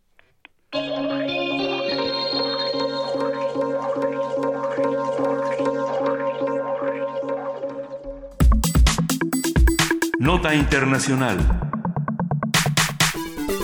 El viernes pasado, la Fiscalía de Corea del Sur arrestó a Lee Jae-yong, heredero del imperio empresarial de Samsung, por los delitos de corrupción, malversación de fondos, perjurio. No, no es perjurio. ¿No es perjurio? No. ¿Qué es? ahorita me voy a acordar. vemos. tráfico de influencias. Lee Jae-yong está acusado de haber pagado aproximadamente 40 millones de dólares a Choi Sung-sil, confidente de, de la presidencia surcoreana Park Hyun-hae. Espero haberlo dicho de, la manera correcta, sí. El empresario aseguró que Park lo presionó para realizar contribuciones a las organizaciones lideradas por su amiga mm, a cambio de favores políticos. Y es que el asunto de, la presidenta Park ha dejado un, montón de, preguntas y de dudas en lo que está pasando en Corea del Sur. Vamos a discutirlo. Eh, en enero los fiscales acusaron a J.E. Lee de pagar millones de dólares para ganar el apoyo del gobierno en una, controversia, en una controversial fusión para estrechar el control sobre el conglomerado más importante importante del país. Conversaremos sobre la relación entre el gobierno de Corea del Sur y Samsung con el doctor Juan Felipe López Aimes. Él es investigador del Centro Regional de Investigaciones Multidisciplinares de la UNAM y especialista en Asia Pacífico. Muchísimas gracias, doctor López Aimes, por estar nuevamente con nosotros. Muchísimas gracias. Eh, buenos días, eh, Juana Inés y Luisa. Qué, gusto escucharte, Juan Felipe López Aimes. ¿Qué pasó con Samsung esta vez? Bueno, pues eh, Samsung ya tiene mucho tiempo de estar en el centro de, las controversias, no nada más está en el centro de la economía eh, coreana, eh, quizá por ahí saben que eh, entre los coreanos le llaman la República de Samsung, por el gran poder que tiene esta, esta empresa, este conglomerado. Y, y, bueno, pues no es la primera vez que, que sale un caso en donde pues los, los jerarcas de, de la empresa eh, tienen tienen algo que, que, deben explicar, ¿no? Y además de, pues por supuesto, los escándalos familiares entre las hijas y el, el hijo único de del eh, de Lee que es el, el digamos el actual chairman de, de Samsung, nada más que como está enfermo, pues ya le quieren empezar a dar eh, más eh, eh, autoridad a, al hijo, que es este que está implicado en, en, en toda esta lista de, de, acusaciones que se le están haciendo. Entonces, eh, bueno, pues es, es como que un, un show más de, de, este, de este conglomerado y e, llama mucho la atención y además puede que tenga un, un impacto eh, más allá de lo mediático, pues por este gran peso que tiene en la economía coreana hablando precisamente del peso que se tiene sobre la economía coreana, eh, a ver, es un 20%, si no me equivoco, del Producto Interno Bruto. Se calcula en, en, ese, en ese porcentaje, es correcto. ¿Y qué se hace con eso? ¿Qué representaría entonces tener un problema con Samsung de este tamaño? Sí, es, es muy grande. Eh, no sé si este problema en particular pueda afectar demasiado el eh, digamos a la economía en general. Depende en qué en qué vaya en qué se derive no porque no nada más es Samsung Electronics que es lo que más conocemos. Eh, esa es digamos que la empresa principal central por la que Samsung se, se conoce dentro y fuera y fuera de Corea más. Pero hay muchas otras eh, empresas por ejemplo la empresa de seguros esa eh, digamos que es la más importante de todo Corea también. Y si algo le pasa a esa entonces eh, digamos el impacto económico en empleos en la bolsa eh, de valores coreana pues sí puede sí puede tener impactos. Pero bueno yo creo que serían mm, de, de corto plazo. Esa sería mi, mi impresión. O sea creo que la economía coreana después de todo aún con estas eh, con esta dependencia o con esta concentración económica pues ha sabido eh, pues tapar los hoyos que se que se quedan pues sí sería me parece un, un golpe muy fuerte pero eh, en el corto plazo pero creo que eh, las reformas pueden ir eh, acomodando ahí el, esas eh, esas fichas, ¿no? Sí, eh, y bueno, ¿qué, ¿qué, implica que, a ver, primero en manos de quién está ahora el, gobierno? ¿Quién toma estas decisiones? Porque porque bueno, la, la presidenta está indiciada. Entonces, ¿quién está ahorita tomando las decisiones y unas decisiones de este tamaño? Ya, bueno, pues eh, es, es, es, un grupo de, de legisladores y de, eh, digamos, abogados que eh, es, están tratando de establecer un caso eh, que abone a el, la acusación que tiene ahora la presidenta, eh, bueno, la presidenta en, en, en, el tribunal este de, en el juicio político que se le está llevando a cabo, Park chung que ella, como quizá recuerden, es la hija de, pues, de un expresidente coreano, dictador, que, que, bueno, también se le reconoce como uno de los padres de, del, del proceso de industrialización coreana. Entonces ella llegó al poder en el 2013, a principios del 2013, y ella forma parte de un de un grupo conservador eh, y, y, muy allegado a los grupos industriales, muy cercano a los grupos industriales. Entonces, eh, por ejemplo, este tipo de, de, casos con, con Samsung y, y, pues posiblemente con algún otro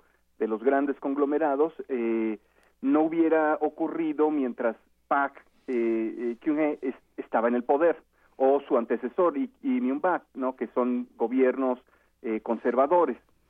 Entonces, eh, posiblemente lo que estamos viendo eh, a partir de una comisión que, que, que, hizo el caso para Park, pues que se estén eh, tratando de, de, documentar todas estas eh, acciones negativas que llevaron a Park a, a, tener que, que, bueno, eh, bajarse del trono para eh, establecer el juicio político. Yo lo vería en este, en este contexto, aunque hay quienes pueden establecer una, una, una diferencia, porque bueno, pues hay, hay otro tipo de cosas que se le acusan que no están directamente relacionadas con Park pero eh, en, efecto hay, hay incluso un reconocimiento por parte de la empresa de que hay este desembolso de casi 40 millones, 36 y pico eh, millones de dólares, eh, y, bueno, esto pasó, ¿no? Y el, aquí la cuestión es, pues, ¿quién tiene la culpa? Si ellos pues lo hicieron por presiones del gobierno, para facilitar además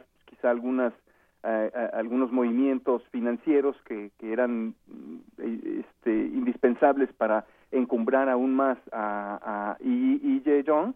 este, y, bueno, esto era un paso necesario de acuerdo a las formas como se estaban manejando el gobierno en ese entonces, ¿no? Con, con la famosa, el, escándalo de, de la amiga de Park, Choi eh, Sun-sil. Eh, Precisamente, que, a ver, antes de pasar a lo que representa esta noticia en otros países y, cómo nos va a afectar eh, de una u otra manera, eh, ¿dónde quedó Choi Sun-sil? ¿Qué ha pasado con ella? ¿Y, y qué, y, Yo dónde está? entiendo que ella está bajo arresto eh, y, pues está, es un proceso que se está investigando.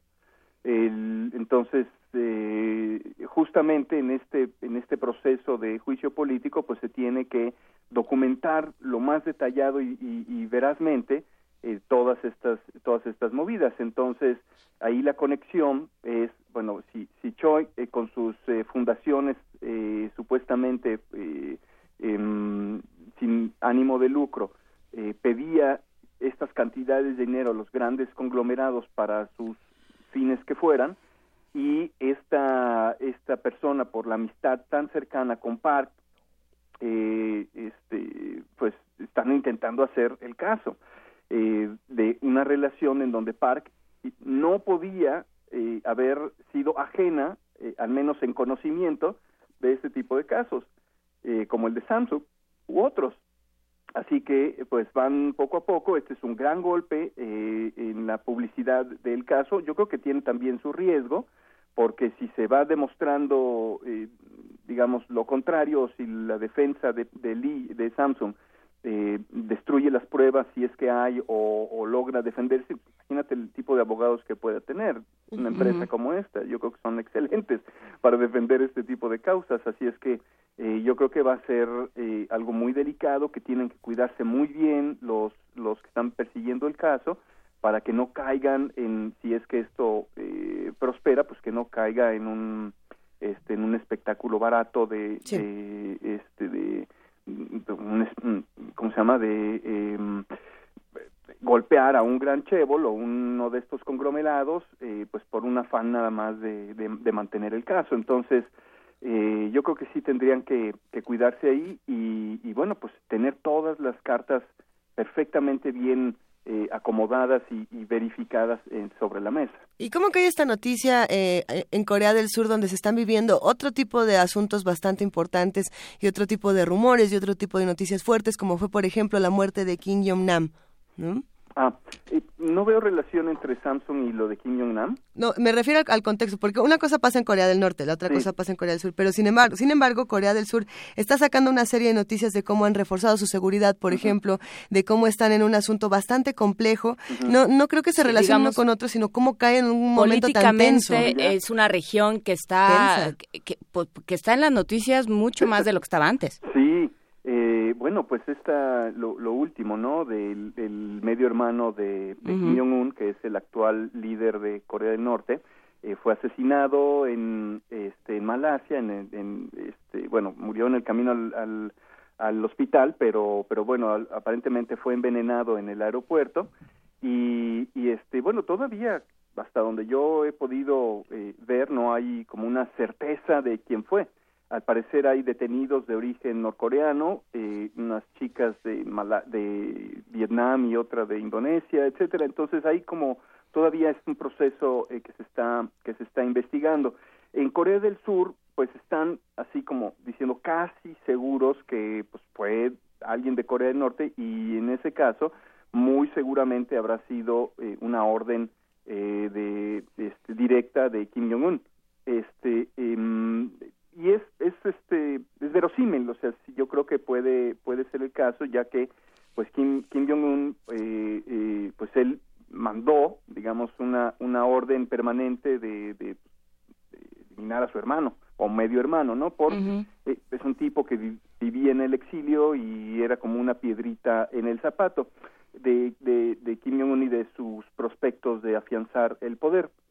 Yo no creo que eso hubiera sido para tanto, no creo que este tipo, el, el, recién este, asesinado hubiera tenido aspiraciones de regresar, pero ser un tipo con cierta eh, este, ascendencia que este, pues la, la gente lo escuchaba, ¿no? Y esto pues podría generar algún tipo de de inconveniencias no para el para para el régimen. Bueno totalmente total eh, el tipo fue fue asesinado y pues vamos a ver qué implicaciones puede tener esto en en Corea en Corea del Norte. En Corea del Sur no creo que afecte demasiado eh, este y sobre todo en temas de estabilidad esa noticia esa noticia en particular. Creo que están más preocupados por por pues qué, qué va a hacer el gobierno de Estados Unidos. Hace una semana o dos eh, eh, fue el secretario de Estado estadounidense a asegurar que Estados Unidos está del lado de Corea del Sur, que, que bueno, hay que a lo mejor revisar los eh, eh, pues cómo se reparten los recursos, ¿no? En temas de seguridad, que es algo que Trump había dicho, pero que de todas formas pueden contar con ellos, etcétera. Entonces, eh, todavía eso yo creo que está es, es, es este es un blanco en movimiento, es difícil como poder saber qué es lo que va a pasar por ahí. No se han cancelado proyectos de defensa de, por parte de Estados Unidos. Uno muy controversial que es, eh, digamos, tener todo un sistema de antimisiles eh, eh este, em, instalado en Corea del Sur, que, bueno, China ha sido un, una voz muy fuerte en contra de este, de este proyecto porque se siente amenazada y con razón. Eh, este y, bueno pues esto esto todavía está ahí pero eh, no creo que una noticia como la de Kim Jong Un y el y su medio hermano afecte el, el contexto más general de, la seguridad en, en, en la región Y entonces, por ejemplo, ¿qué otra noticia podría relacionarse? Eh, estábamos escuchando desde hace algunos días este asunto de Corea del Sur eh, dispuesta a firmar un tratado de libre comercio, un TLC con México, por ejemplo. Ah, claro, mira, eh, buena pregunta porque este, el, gobierno surcoreano ha, ha, insistido mucho en que eh, busca un tratado de libre comercio y hay algunos sectores con México y hay algunos sectores en México que estarían muy interesados y se verían muy beneficiados, por ejemplo, el sector este de la agroindustria, ¿no? Sí. Em, sin embargo, bueno, aunque eh, todavía está, ya no se oye tanto, pues hay otros sectores en México que quizá no no vean tan favorable este eh, este este ingreso esta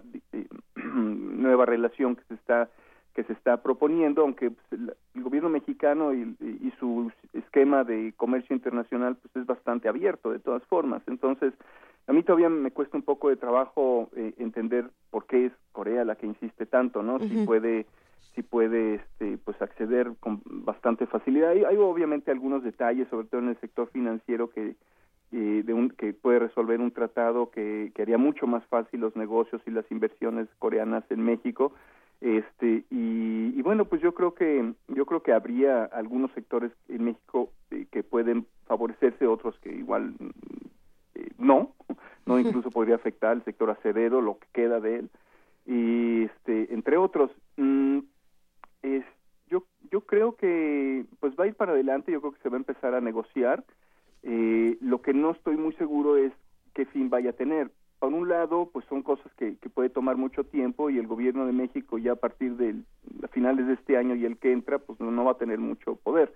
Este y el, lo mismo en el gobierno de, de, Corea del Sur. Ahorita hay un interino y, lo más probable es que en algún momento, en este, a mediados de este año, pues haya nuevas elecciones en Corea, o sea que se adelanten unos meses. Normalmente serían en diciembre, pero quizás se adelanten por la situación por, con Parque. Entonces, mi, mi visión es que o sea, el, proceso de negociación de un tratado con, con Corea, mmm, quizá por los tiempos políticos, no, no prospere en el corto plazo. Este, mm, yo creo que ellos van a, insistir y sobre todo ven una oportunidad ante ante la, una política más aislacionista de Estados Unidos de que pues, ahora sí México tendría que estar más interesado, no sé, ya no hay que no costaría tanto trabajo convencerlo. Em, pero bueno, yo creo que México tiene que pensarlo bien, ¿no? Y, y, si lo va a hacer, pues en qué condiciones, porque nuestros tratados no han sido tampoco muy o, muy favorables o muy aprovechados, ¿no? Incluso con Japón, que es un tratado que tenemos que, que bueno, benefició muy, mucho a las empresas japonesas, sobre todo en su ingreso a Estados Unidos, pero este, pues aquí digamos que nada más generó empleos, ¿no? y eso yo creo que es insuficiente desde mi punto de vista. Claro, eh, es interesante, digo, no sé, desde el punto de vista académico, cómo como este blanco en movimiento, como lo llamaba doctor López Aimes, eh, eh, hacia dónde se está decantando, o sea, qué, qué se está empezando a, discutir, a, investigar, a analizar que no se, que antes no se analizaba. ¿En, qué, en qué área exactamente? Eh, digamos, pensando en el, en el área, digamos, pensando geopolíticamente, ¿qué pasa ahora con Asia Pacífico? ¿Qué pasa con China? ¿Qué pasa con toda esta región? ¿Cómo se mueven los paradigmas y las formas tradicionales de pensar esta región? Ah, eh, ¿Con respecto a América Latina o México? Con respecto a América Latina, sí. Mm, mira, yo creo que eh, lo que vimos casi al principio del inicio de, de la era Trump, ¿no? Hace un mes, justamente, es eh, y con todo lo que con todo lo que dijo es que eh, pues China sobre todo y, bueno Corea y, eh, este, y Japón han visto una oportunidad porque así lo ven ellos siempre. Las crisis son oportunidades. Es un buen mensaje me, me gusta en general y, y, nada más que ellos creo que lo aprovechan bastante bastante bien. Qué pasa es desde hace ya una o dos décadas eh, estos países han estado incursionando en las economías latinoamericanas de diferentes maneras, desde ayuda internacional mínima con respecto a lo que ellos hacen en, otras regiones como en Asia o en África. América Latina es relativamente marginal, pero ahí están. Eh, nos afectan más de lo que a ellos les afectaría este, eh, en su porcentaje de, de aportaciones. Eh, Inversión extranjera, un poco la misma lógica de América Latina es secundaria, es marginal, este, pero, pero bueno, ahí están las inversiones chinas, el, el, comercio, o sea, China es prácticamente el, el, principal o el segundo socio comercial de muchos países latinoamericanos, aún sin tratados de libre comercio ni nada por el estilo, es así. Y eh, bueno, ante la oportunidad que presenta eh, el, que Trump supuestamente se, se aleje de América Latina, al menos en términos comerciales, pues ellos lo quieren aprovechar y, yo creo que lo van a hacer. Y además, mm, algo que a mí en lo personal me preocupa, que pues hay, hay una especie como de visión de, ah, sí, pues entonces si no quieres eh, Trump, vamos a diversificarnos con Asia porque ellos sí quieren, ¿no? Y, y yo creo que aquí hay un riesgo, ¿no? Porque, eh, pues, eh, son, son economías o economías políticas, digamos, muy nacionalistas y, y no creo que eh, cualquier cosa que quieran busquen en principio el beneficio de América Latina. Y América Latina pues ha sido muy pasivo en ese sentido. Eh, de, de, que bueno que nos den que que este que abrir nuestros mercados porque ellos no abrirían el suyo. Y esto no pasa esto no no no necesariamente. Al menos quizá formalmente lo hagan, pero, pero las prácticas, eh, las redes de negocios y eso eh, son muy cerradas, ¿no? Entonces ahí no hay cabida para los, para los negocios latinoamericanos. Y si uno quiere entrar a, las, a, las, eh, a, los mercados de Asia, tiene que entrar con un asiático porque hay muy poca preparación, capacita, capacitación humana o, o este, recursos humanos en América Latina que permitan establecer redes que se instalen allá, ¿no?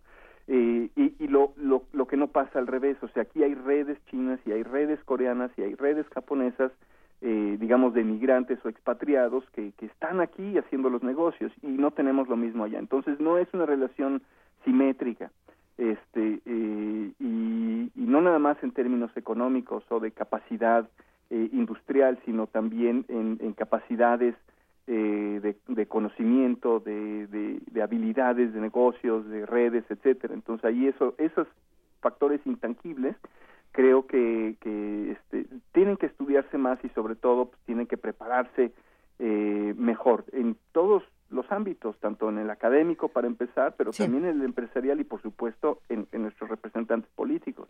Con esta reflexión nos vamos a quedar, doctor Juan Felipe López ¿Con qué, ¿Pero con qué cerramos? ¿Algún último comentario de lo que no estemos atendiendo y que en unas cuantas semanas quizá eh, se vuelva algo mucho más importante?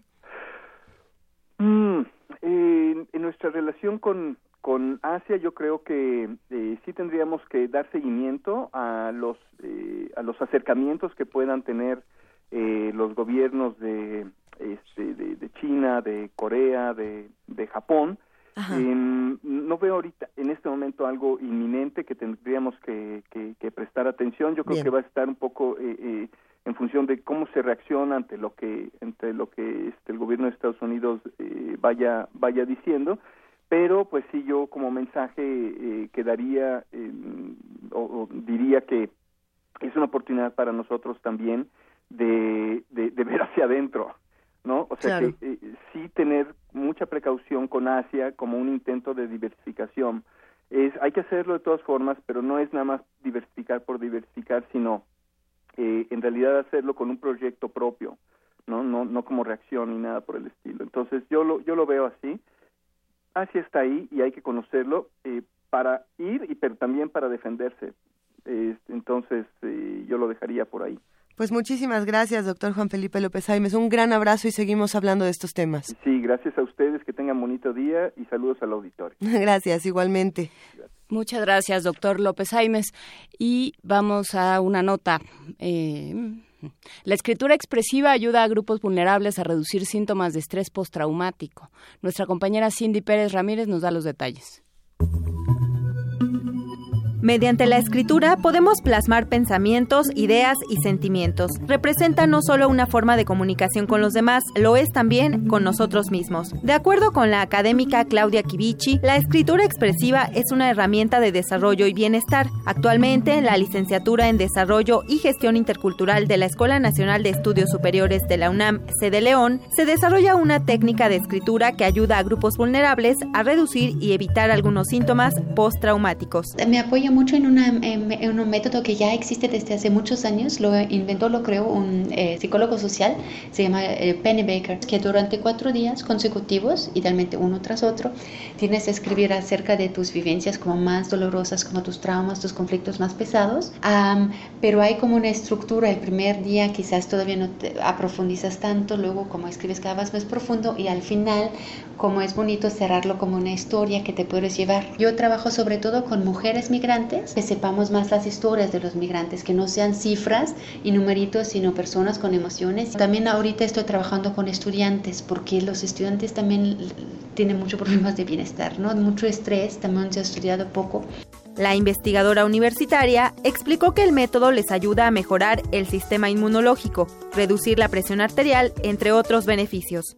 Para muchas mujeres ese efecto catártico ha sido muy muy importante, como tomarse el tiempo Em, de eh, pensar otra vez en, momentos difíciles, pero en una forma estructurada compartida. Casi siempre en el primer taller alguien llora, es muy muy común, o todas. Pero luego es lindo ver porque eso la segunda, tercera vez ya no pasa, entonces resulta como una especie de, de liberación que, que, de veras creo que muchas mujeres han sentido. Muchos me dijeron que a través de los ejercicios como se conectaron otra vez con ellos mismos. Algunos me dijeron que incluso luego les hice entrevistas después y me dijeron que les ayudó mucho en tomar decisiones incluso que luego influyeron para bien su vida. Claudia Kibichi está en pláticas con el Centro de Desarrollo Indígena para desarrollar esta técnica con las comunidades indígenas. Para Radio UNAM, Cindy Pérez Ramírez.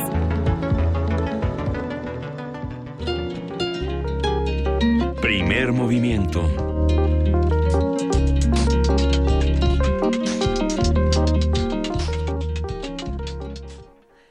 Sí, son las 8 de la mañana con 57 minutos, mucho que discutir y muchísimos comentarios en redes sociales. Saludos a todos los que hacen comunidad con nosotros. Va un inmenso abrazo para todos. Va un inmenso abrazo para todos, para Mayra Elizondo, que dice, ya ven, por eso tengo que ir al, taller de la Cazul. Por eso, sí, es, es importante manifestarse de diferentes maneras y hay quien lo hace a través de la escritura. Hay que aprender, si se quiere, a hacerlo bien.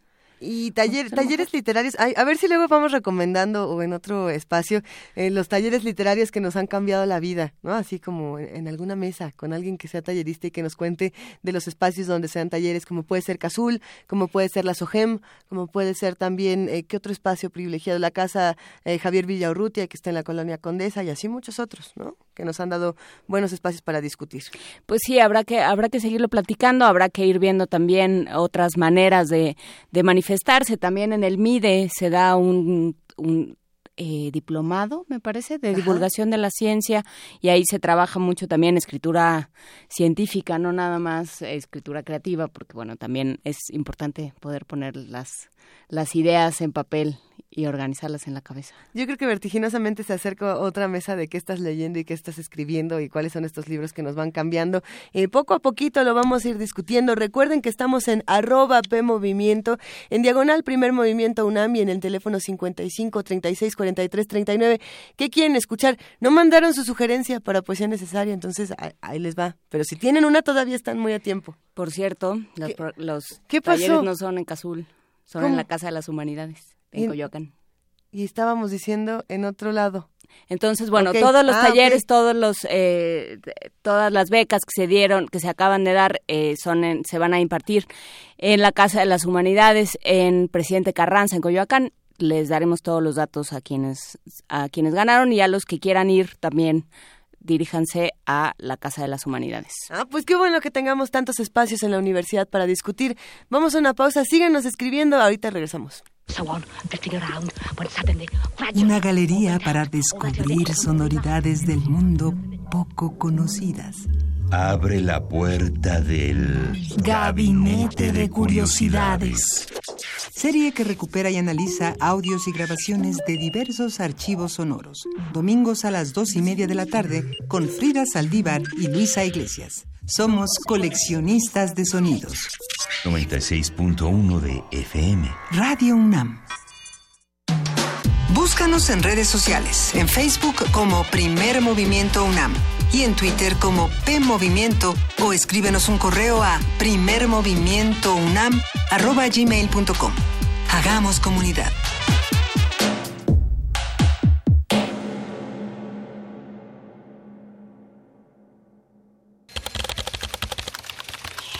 Informativo. La UNAM. El síndrome de Asperger, más que un trastorno, puede considerarse solo una variación de la diversidad humana. Lo importante es integrar a quienes lo padecen a la sociedad y la vía que ha mostrado mayor eficacia para lograrlo es la educación, afirmó Felipe Cruz, académico de la Facultad de Psicología de la UNAM. Son personas que no se mueven en esa línea normal en la que se mueve el resto de la gente, pero hay veces que ellos presentan mayores recursos, mayores dominios, mayores habilidades que las personas, entre comillas, normales. ¿no? Estamos ante un conglomerado de personas que no necesariamente tendrían que ser patologizadas para ser incorporadas a los grupos sociales. En este caso, a las personas con síndrome de Asperger hay que integrarlas a su sociedad. Y la única vía de acceso que ha mostrado mayor eficiencia a esa integración a la sociedad es la educación. Nacional. La vigésimo sexta reunión interparlamentaria México-Cuba culminó con el compromiso de impulsar acuerdos comerciales, turísticos, educativos y de salud entre ambas naciones, así como de fortalecer la política y diplomacia para enfrentar la hostilidad de Donald Trump hacia países de América Latina y el Caribe. Andrés Manuel López Obrador, presidente de Morena, reiteró que es una burla que los precios de las gasolinas en México sean más altos que en Estados Unidos. De cómo México, siendo un país petrolero, tenga que comprar la gasolina y los mexicanos tengan que pagar más por las gasolinas que lo que se paga en Estados Unidos. Allá 11 pesos el litro, acá más de 16 pesos el litro. Eh, lo peor, el colmo, en Guatemala no tienen petróleo y es más barata la gasolina que en México. Internacional. El presidente de Venezuela, Nicolás Maduro, pidió a su homólogo estadounidense Donald Trump no dejarse engañar por la derecha latinoamericana. Presidente Donald Trump, se están pagando millonarias sumas en dólares en pasillos y oficinas, desde la Casa Blanca, el Departamento de Estado y el Departamento del Tesoro, de los lobbies para enredarlo a usted y conducirlo a una política equivocada de agresión contra Venezuela. Abra los ojos. Con base en datos parciales del Consejo Nacional Electoral Ecuatoriano, el oficialista de izquierda Lenin Moreno y el opositor de derecha Guillermo Lazo disputarán una segunda vuelta el 2 de abril para decidir el sucesor del presidente Rafael Correa.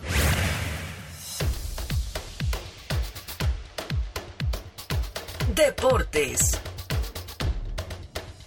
Luego de empatar a tres goles contra Tijuana, Francisco Palencia, técnico de los Pumas, destacó la entrega de su equipo. Creo que también sabe jugar el equipo y eso hay que resaltarlo. El equipo no juega nada más a ver a qué sale de los, a, los balonazos o los empujones, sino yo creo que todos están testigos de que, de que aunque se perdió, por eso hice hincapié en el 0-1, aunque se perdió la pelota en una salida, eso es lo que les mando a hacer. Entonces para mí que se ha perdido es un riesgo que yo corro y que corremos los jugadores y que tienen la personalidad para hacerlo. El legendario pitcher mexicano Fernando Valenzuela compró el equipo de la Liga Mexicana de Béisbol Los Tigres de Quintana Roo junto con un grupo de inversionistas, con lo que evitó la desaparición de la franquicia con 62 años de tradición. Vamos a tratar de seguir uh, poniendo muy en alto el nombre de, de Tigres. Nunca había imaginado estar uh, al frente de una organización, más que nada ante un equipo como es uh, Tigres.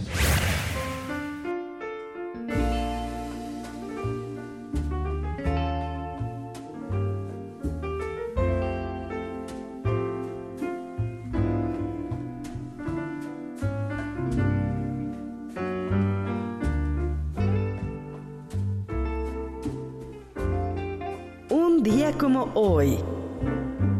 Perfume de gardenia tiene tu boca. Hace 90 años nació el cantante de son cubano Ibrahim Ferrer. En 1998 alcanzó fama mundial con el proyecto Buenavista Social Club. En tu mirar, tu risa es una rima de alegres notas Quizás, quizás, quizás, Dos Almas y Perfume de Gardenias son algunas de sus interpretaciones más reconocidas. Una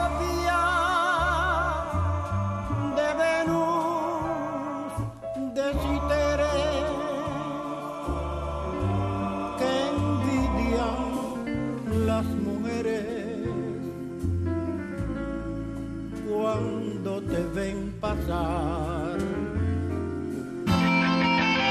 Radio UNAM, clásicamente informativa.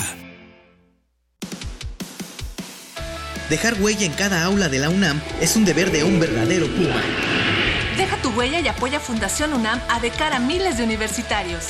Súmate 5340-0904 o en www.funam.mx. Contigo hacemos posible lo imposible.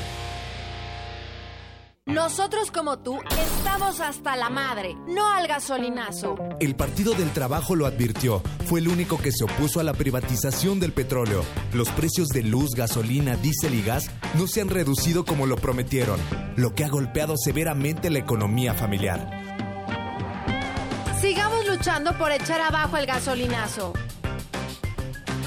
Basta ya, abajo el mal gobierno. Partido, Partido del, del, Trabajo. Trabajo. De las vistas de Salvador Toscano a la época de oro. Del celular a, la era digital. a la era digital. Filmoteca UNAM. Sala de exposiciones, acervo y restauración, cine en línea, talleres, hemeroteca. Circuito Mario de la Cueva, frente a la Facultad de Ciencias Políticas y Sociales. Entra a www.filmoteca.unam.mx. En Facebook y Twitter somos Filmoteca UNAM. Ahí encontrarás la oferta visual que tenemos para ti. Filmoteca UNAM. Se trata de paciente varón de 30 años, 64 kilos de peso, no fuma, aparentemente sano. El paciente refiere tener un intenso dolor en los testículos. Agudo, permanente, en aumento. Se procede a auscultarlo. Siete días sin sexo, una obra de Georgina Tapia. Dirección Enrique González López. Todos los lunes de febrero, 20 horas, Sala Julián Carrillo de Radio UNAM. La entrada es libre.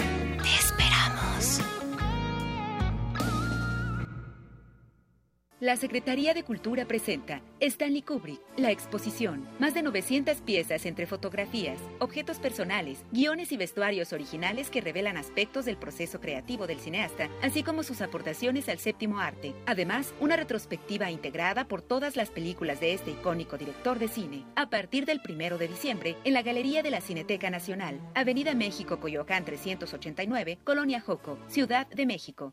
Secretaría de Cultura, Gobierno de la República. En un mundo desigual e intolerante, ¿cuál es la línea que nos separa del otro? Sin margen.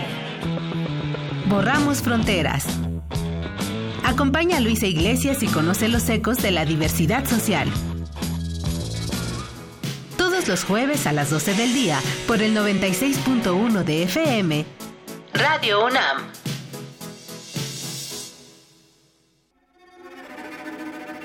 Conoce los relatos de las personas que resisten y reconstruyen la paz. Resiliente. Resiliente. Resiliente. Las voces y miradas de quienes buscan alternativas ante la violencia y la adversidad.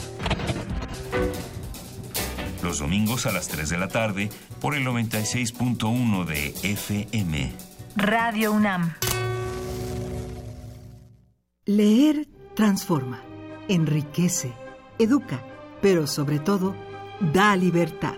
38 Feria Internacional del Libro del Palacio de Minería, un clásico de la Ciudad de México, del 23 de febrero al 6 de marzo del 2017.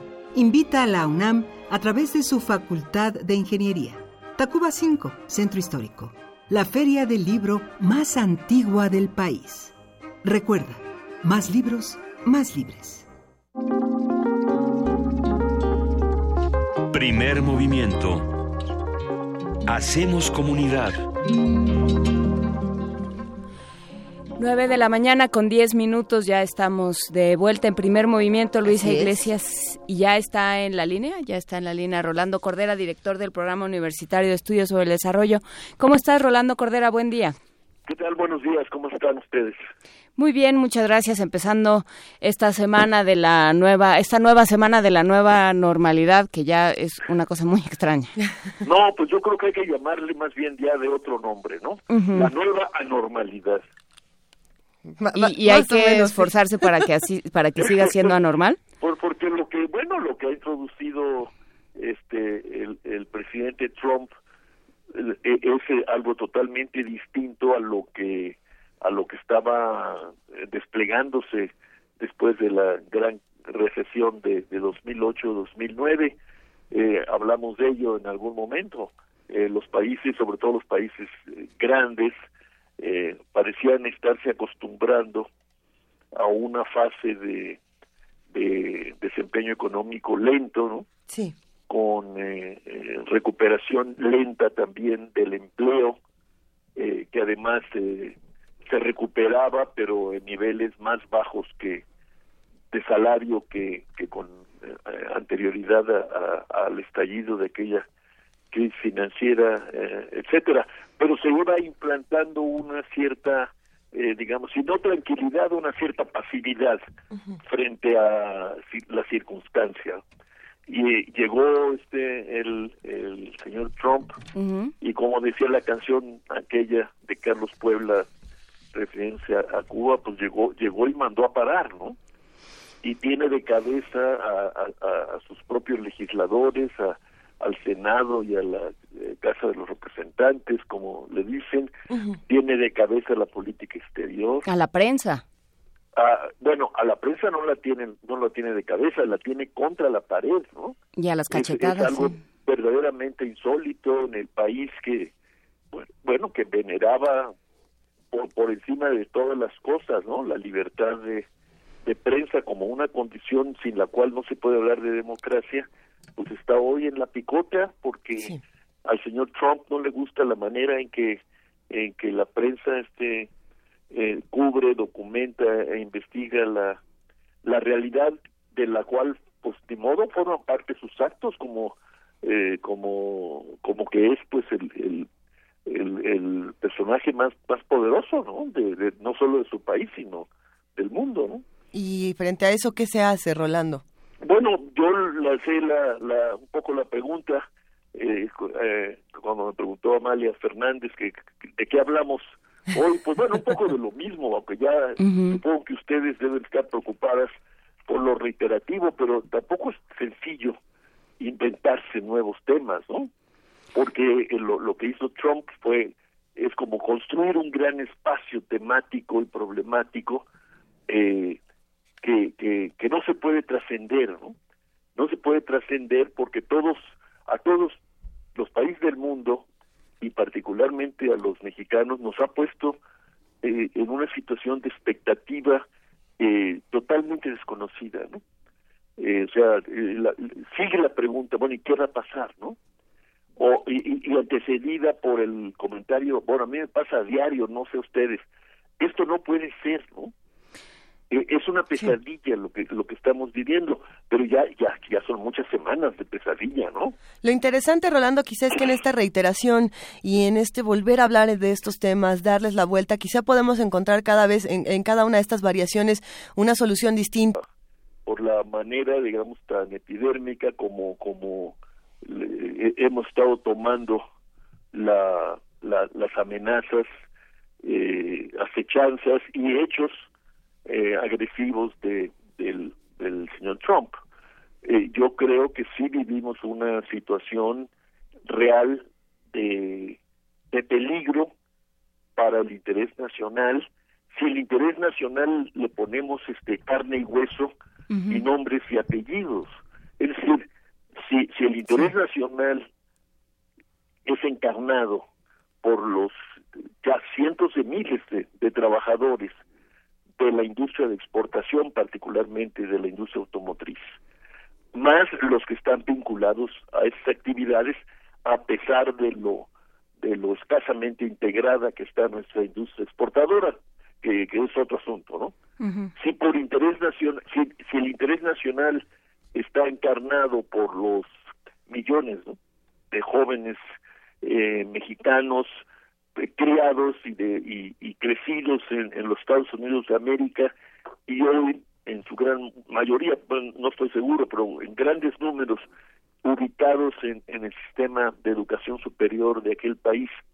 Si, por, si el interés nacional está encarnado por eh, mexicanos que se fueron a trabajar allá porque porque las, las oportunidades de empleo en México no solo se han vuelto escasas, sino magras, mal pagadas y maltratadas, etcétera. Si todo eso es el interés nacional, bueno, en cada uno de esos aspectos, el señor Trump lo ha puesto en peligro. Y lo que el país debería ser, su sociedad, para no hablar en abstracto de unas este, coordenadas no geográficas, lo que la sociedad debería ser es organizarse para enfrentar ese desafío y para tratar de que los amenazados directa y, de manera inmediata pues no sufran este de manera eh, eh, digamos desprotegida eh, de manera solitaria sino que sientan que, que bueno tienen a una sociedad que se mueve que se organiza que está con ellos y que está detrás de ellos, ¿no? Y que eso supone supone un gran esfuerzo organizativo, supone un gran compromiso de los gobernantes, pero supone también que esto que llamamos la sociedad civil y de la que hemos hablado y hablado y hablado como gran como la gran esperanza, como eh, la casi como la varita de virtud, pues, se demuestre andando, organizándose y, y planteándose temas generales de, de, de gran calado y, y, no este, se reduzca a sus eh, causas inmediatas o inmediatas, son muy respetables, pero que, no son suficientes ¿no? para encarar esta circunstancia que yo defino como de, de ataque al interés nacional y por eso concluyo que lo que tenemos que hacer es pensar en cómo defendemos el interés nacional. Eh, claro, eso pues pasa por muy serias discusiones políticas. Para algunos eso debería querer decir olvidarnos de nuestras diferencias. Yo creo que eso es una puerilidad. eh, no, no hay por qué olvidarnos de nuestras diferencias, sino ponerlas en perspectiva, en todo caso, buscando, ¿verdad?, planos de acción común que no signifiquen sacrificar nuestras visiones particulares o de grupo o regionales, sino ubicar esas visiones en la perspectiva que yo diría es la dominante hoy, que es eso, la defensa del interés eh, nacional, que para México, dentro de México, quiere decir pues un mejoramiento real de las condiciones de vida de, de grandes números, de los grandes eh, eh, grupos sociales que no se han podido recuperar ni del cambio estructural globalizador, ni de la recesión de 2008-2009. Ellos deberían ser, el, digamos, la, el, objeto de, la atención prioritaria del Estado mexicano, pero también de la sociedad eh, civil organizada.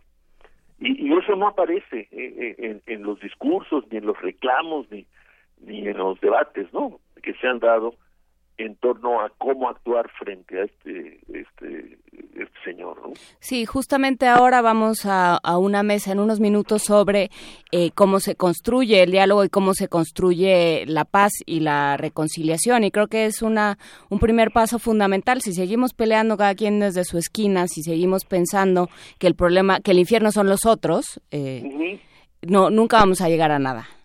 Ah, ah, bueno, así es, lo, lo acabas de decir de directa y, y, sencillamente. E, esa es la cuestión. Pero bueno, pues sí, sí hay que hacer un esfuerzo por, pues, por esclarecer, ¿no? las ideas y las palabras. Por supuesto. Para no perdernos. Este, y los intereses también y, y los plazos, porque si seguir pensando en que todo se todo es para el 2018, ¿no? Cuando tenemos una generación eh, que no va a tener trabajo, en las universidades, en las prepas, pues eh, es mucho más allá que el 2018 el problema. Pero muchísimas gracias, Rolando Cordera, por poner estos temas sobre la mesa. Te lo agradecemos como todas las semanas. Al contrario, yo les agradezco a ustedes y bueno, nos hablamos el próximo lunes. Y seguiremos discutiendo, querido Rolando. Gracias. Seguiremos. Hasta luego. Un abrazo.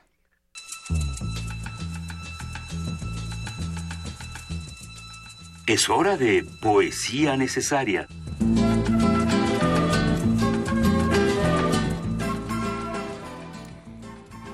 Llegó el momento de poesía necesaria, querida Juana Inés. ¿Qué traes, Luisa? A ver, me quedé pensando mucho en el tema de las adicciones, eh, pero también en, esta adicción que muchos tenemos por las palabras y en cómo se relaciona el cuerpo mismo con la palabra. Pensando en eso, el poeta Jorge Santiago Peretnik, eh, este argentino que ha dado muchísimo de qué hablar en los últimos años, eh, tiene un poema que me parece fascinante, donde habla precisamente de esta relación a veces hasta metafísica. Vamos, vamos a compartir este poema Sade, que pueden encontrar en el periódico de poesía de la UNAM, por si les interesa un poco más. Hablando de, este de publicaciones en formato digital. Hablando de publicaciones en formato digital y de estos poemas que, que creo que nos deben poner a reflexionar un poco en esta relación que tenemos con nuestro cuerpo, con, con esta parte transgresora también de la poesía. Sobre el cuerpo, en lo pasivo, está el saber. Un látigo, griego de cuero con restos de sangre que impone la irrefutabilidad como estratagema. Ahora cabría verificar por los métodos científicos, según la persona se retuerza o no sobre la cama, la idea de que en alguna sustancia metafísica no puede fundarse ningún conocimiento. El temor a la refutación, atribuir a los hematomas en la espalda o los ojos desorbitados el no poder observar dolor, temor, furor, de algún modo que el creyente, la actividad divina, ni ordenar un sistema de pasiones o arguir que condición y conclusión están relacionadas, porque un cuerpo atado con alambres de púa se retraiga y pretenda huir. La aplicación de un estímulo exterior, electricidad, filo, calor o un dicho de efectos diferidos, la amenaza de trazar con la brasa de un cigarro letras en la tetilla, desplazan este silogismo cluso a su encadenamiento la convicción de que lo pasivo es lo cerrado, y alguien y algo lo deben abrir. El escape o emergente para una inteligencia poco viva es la imaginación. Las dos voces fingidas de un día, luego que el mundo evita y luego representa, en esa esclavitud está su libertad. El estigma de su arte en esa compañía.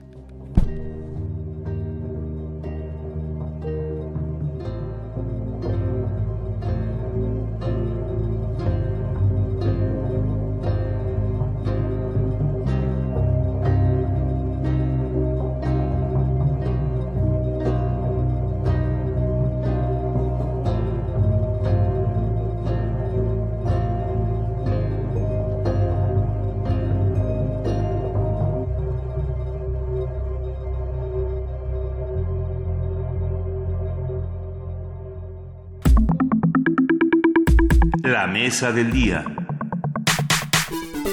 La resolución de conflictos es una rama de las ciencias políticas que busca corregir los problemas sociales, concentrándose principalmente en encontrar salidas constructivas al conflicto a través de diferentes estrategias, como evaluar las formas comunitarias tradicionales, observar los límites marcados por el derecho y la psicología, canalizar el uso de la violencia y establecer proyectos con base en los resultados de investigaciones llevadas a cabo en el lugar del conflicto. Con la resolución de conflictos se, se, pretende conseguir acuerdos que aporten resultados pacíficos y duraderos mediante la estructuración de un proceso de negociación que incluya tanto a los actores involucrados como a sus necesidades, que esto es algo muy importante y lo vamos a discutir.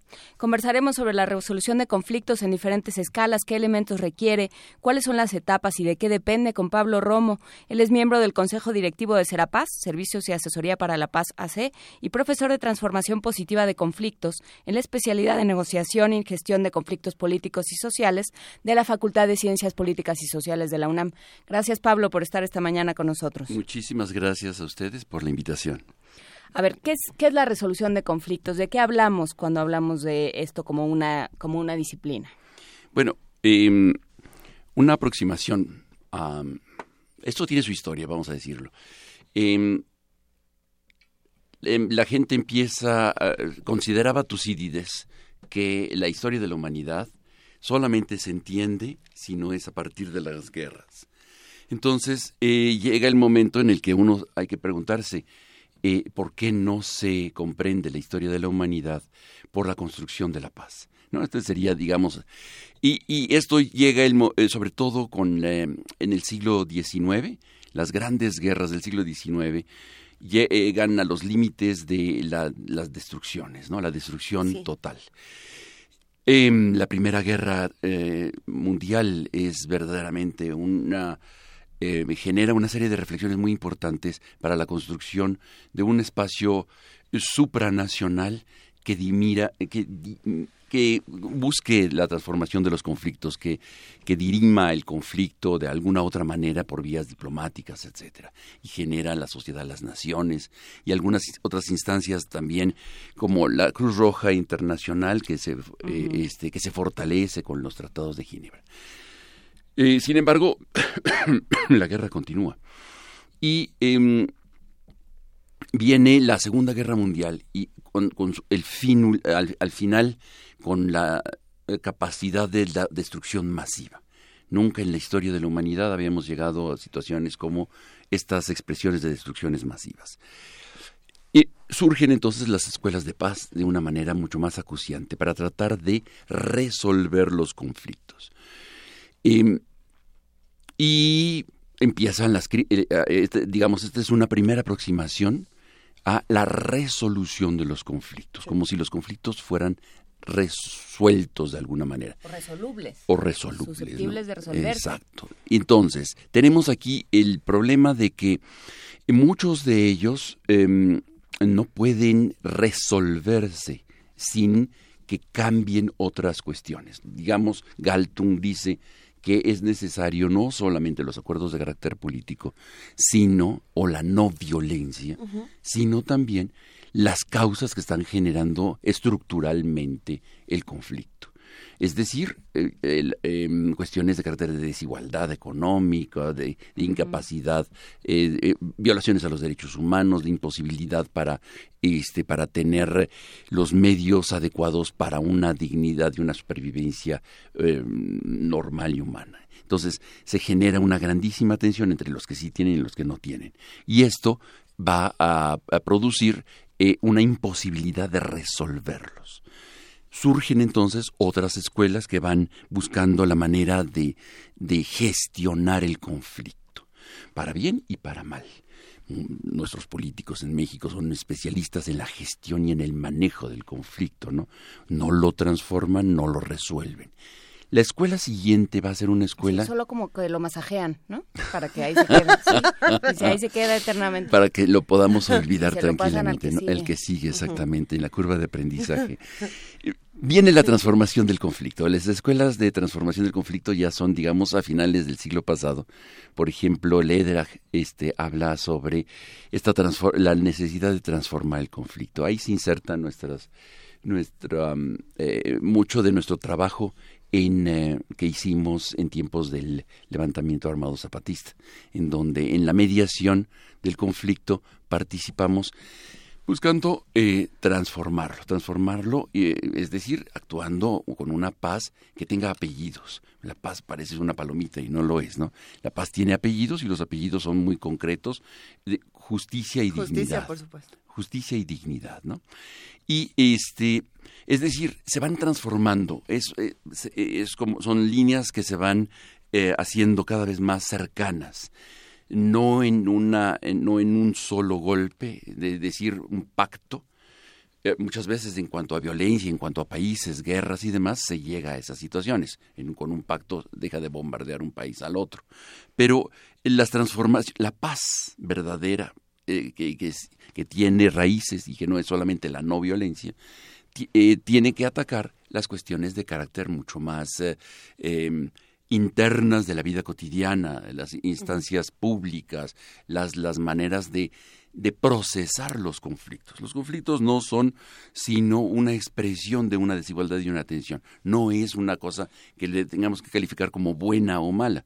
Simplemente es una situación que tendremos que buscar la manera de transformarla. Y ahí viene esta, digamos, una tercera o cuarta escuela de, de, de- de procesamiento del conflicto. Y la última, digamos, ya en los últimos años, em, la gente que se dedica a esto em, piensa más bien en, eh, digamos, una escuela alternativa eh, que está sobre todo Tania Pfaffenholz, es la que está reflexionando mucho en torno a esto, una suiza, trabajando en conflictos, en donde se incorporan todo lo anterior, pero también tiene un carácter de identidad. ¿no? Las identidades muchas veces están eh, relegadas a las cuestiones de los pactos, a las cuestiones de, de- de tener escuelas y hospitales, y no el reconocimiento de otras características humanas fundamentales que se habían puesto al margen, ¿no? Los pueblos indios, eh, los migrantes ahora. ¿no? Entonces,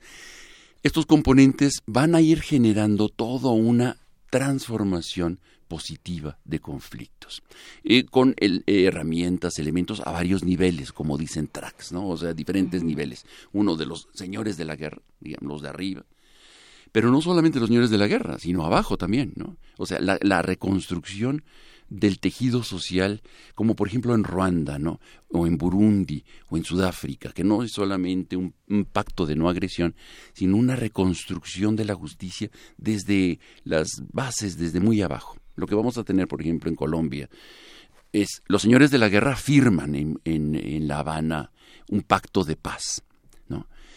Pero es obvio que no solamente la paz se construye allá arriba, ¿no? Con estos señores de la guerra de un lado y del otro, sentaditos ahí y pactando con un mediador de- o varios mediadores de por medio, sino también la construcción en las comunidades heridas por la construcción de paramilitares de manera este artificial, ¿no? Como en Chiapas lo, eh, es, de alguna manera en muchos ejemplos, tenemos muchos ejemplos, ¿no? Estas escuelas de, de guerra se repitieron en muchas partes.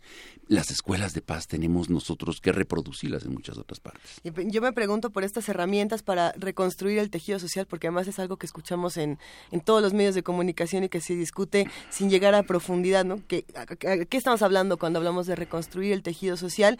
Cuando decimos no violencia, habría que preguntarnos a cuán, cuál de todas las violencias nos estamos refiriendo, Claro. ¿no? Porque habiendo tantas, pareciera a veces imposible vivir en un mundo sin violencias, ¿no? Como tal. Eh, ¿Qué herramientas se tienen para la mediación y para la reconstrucción, que son dos procesos fundamentales? Hay muchas otras cuestiones, hay una muchas maneras de, de acercarse al conflicto, ¿no? Claro. Una, como alguien famoso dijo por ahí, superen ya, ¿no? Superen, supérenlo. ¿Te acuerdas, no? Negar el conflicto, no existe el conflicto, ¿no? Ni los veo ni los oigo, por ejemplo, ¿no? Ay. La evasión, ¿no? Tenemos conflictos mayores, superen estos menores. La acomodación, ¿no? O sea, un modus, eh, o una situación de status quo en la cual este, odiamos al vecino y no lo volteamos ni a ver, ¿no? Pero estamos acomodados, no hacemos nada ni por incrementar la tensión ni por reducirla. La arrogancia, no saben, son unos ignorantes, por eso viven así, ¿no? O, o la agresividad, eh, lo que estamos viviendo, por ejemplo, en México, Estados Unidos en este momento, en donde la movilización de tropas, eh, las amenazas, etcétera. Hay muchas maneras de abordarlo. La manera correcta y quizá es la conciencia de que existe, de no negarlo, todo lo contrario de lo que hemos dicho, eh, no, no quererlo superar, sino procesar, no quererlo negar, sino re- reconocer que existe y que está ahí, nombrarlo, nombrarlo, porque eh, desde el conflicto, Freud dice, ¿no? Hay que, hay que nombrar las cosas, ¿no? Y en, sociología también lo mismo, ¿no? Nombrar las cosas, no evadir, sino saber cómo, eh, cómo abordarlo. Hay muchas maneras de abordarlo, de frente, de lado, en nadar de muertito, en fin, sabemos cómo lo cómo se hace y, hay que simplemente tematizarlo, ¿no?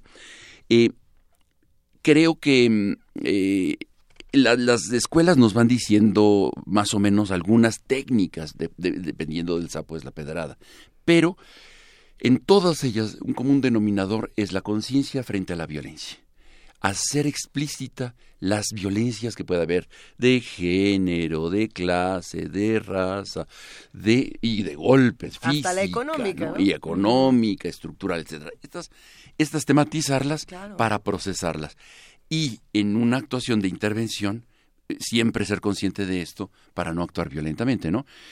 Gandhi es el, paradigma, digamos, en el siglo pasado de cómo se procesa un conflicto que puede generar mucha violencia y hace las técnicas de la no violencia. Martin Luther King frente a otros otros líderes de que estaban generando también la reivindicación de los derechos civiles en Estados Unidos, Martin Luther King no, no a la violencia, ¿no? Ser muy consciente, aunque, por ejemplo, Gandhi es clarísimo, si, si están violando a, las mujeres de tu, de, tu aldea, en tu casa, este, eh, tienes que defenderlas, no puedes decir que en el nombre de la no violencia no hiciste algo, no, no quedarte callado y silencioso, no es no activa, sino completamente activa, no es eh, contemplar desde, de- desde la tribuna, sino estar participando en la arena del debate y intervenir. Hay muchas maneras de intervenir, ¿no? Desde el arbitraje, la mediación, la facilitación, la intermediación, en fin, eso es lo que aprendemos también en, la clase en la UNAM, ¿no? Pero bueno, eh, estas son las maneras como se abordan los conflictos, desde el, desde el manejo, la resolución, la transformación y abordajes eh, alternativos. ¿Y cómo se empieza a trabajar eh, desde abajo? ¿no? Pongamos que eh, mi vecino sistemáticamente deja su bolsa de basura en el elevador. ¿Por qué sacas nuestras historias personales, nuestras terroríficas historias? Yo me había quedado callada. Pero, pero es que es muy buen ejemplo. Sí, o sea, todos un tenemos un vecino con el que peleamos porque, porque pone eh, la basura donde no debe, porque pues, cualquier cosa. Tiene un perro que ladra, tiene un hijo que no se calla, pone la tele muy fuerte. Ponga Lo que sea que a uno le incomode. Ajá. eh, lo que sea, ¿no? Pasa todos los días. ¿Cómo se empieza? ¿no? Por supuesto que esta, esta labor de la que tú hablas tiene que ver con una cosa más profesional de mediación de conflictos y vale mucho la pena hablar de ello. Eh, iremos a Colombia en un momento más si, si nos da tiempo, pero, pero sí pensar, estamos inmersos en una, en una sociedad eh, como lo hablábamos con Rolando Cordera, donde el infierno son los otros, donde el otro tiene la culpa, donde estamos acostumbrados a, a identificarnos como víctimas, a pensar que se nos están quitando derechos porque se nos han quitado derechos fundamentales. Entonces, ya esto empieza a, a entrar a todas las escalas, ya no es nada más a, a la escala política, a la escala social, sino en todos los días, en la vida cotidiana, ahí está esta sensación y este conflicto en el que vivimos inmersos. ¿Cómo Mira, se empieza? Rapidísimamente, yo creo, a ver, no negarlo, reconocer que existe, porque lo peor que puedes hacer es no existe. Bueno, no vi la basura en el elevador o no estoy oyendo los gritos de Trump. ¿no? Yo creo que no negar que existe y no, no nadar de muertito cuando la vida está de por medio, ¿no? Particularmente de millones de mexicanos que pueden ser expulsados. Por ejemplo, ¿no? Es otro ejemplo. Entonces, no negarlo primero. Ver la manera de cómo se puede procesar esta tensión que va a generar conflicto. ¿Cómo se procesa institucionalmente. Hay instituciones, hay un conserje, hay un este, hay unas Naciones Unidas, hay un aviso que, que dice prohibido poner basura, marca ACME, una cosa así. ¿Cómo, cómo, cómo, cómo, cuáles son las reglas del juego? ¿Existen reglas del juego? Cuando y, si se puede procesar institucionalmente, ¿no? No, ¿para qué voy al Ministerio Público? No, eh, mejor aquí lo arreglo en corto y eso genera no nos es manejar el conflicto, no lo transformas, ¿no?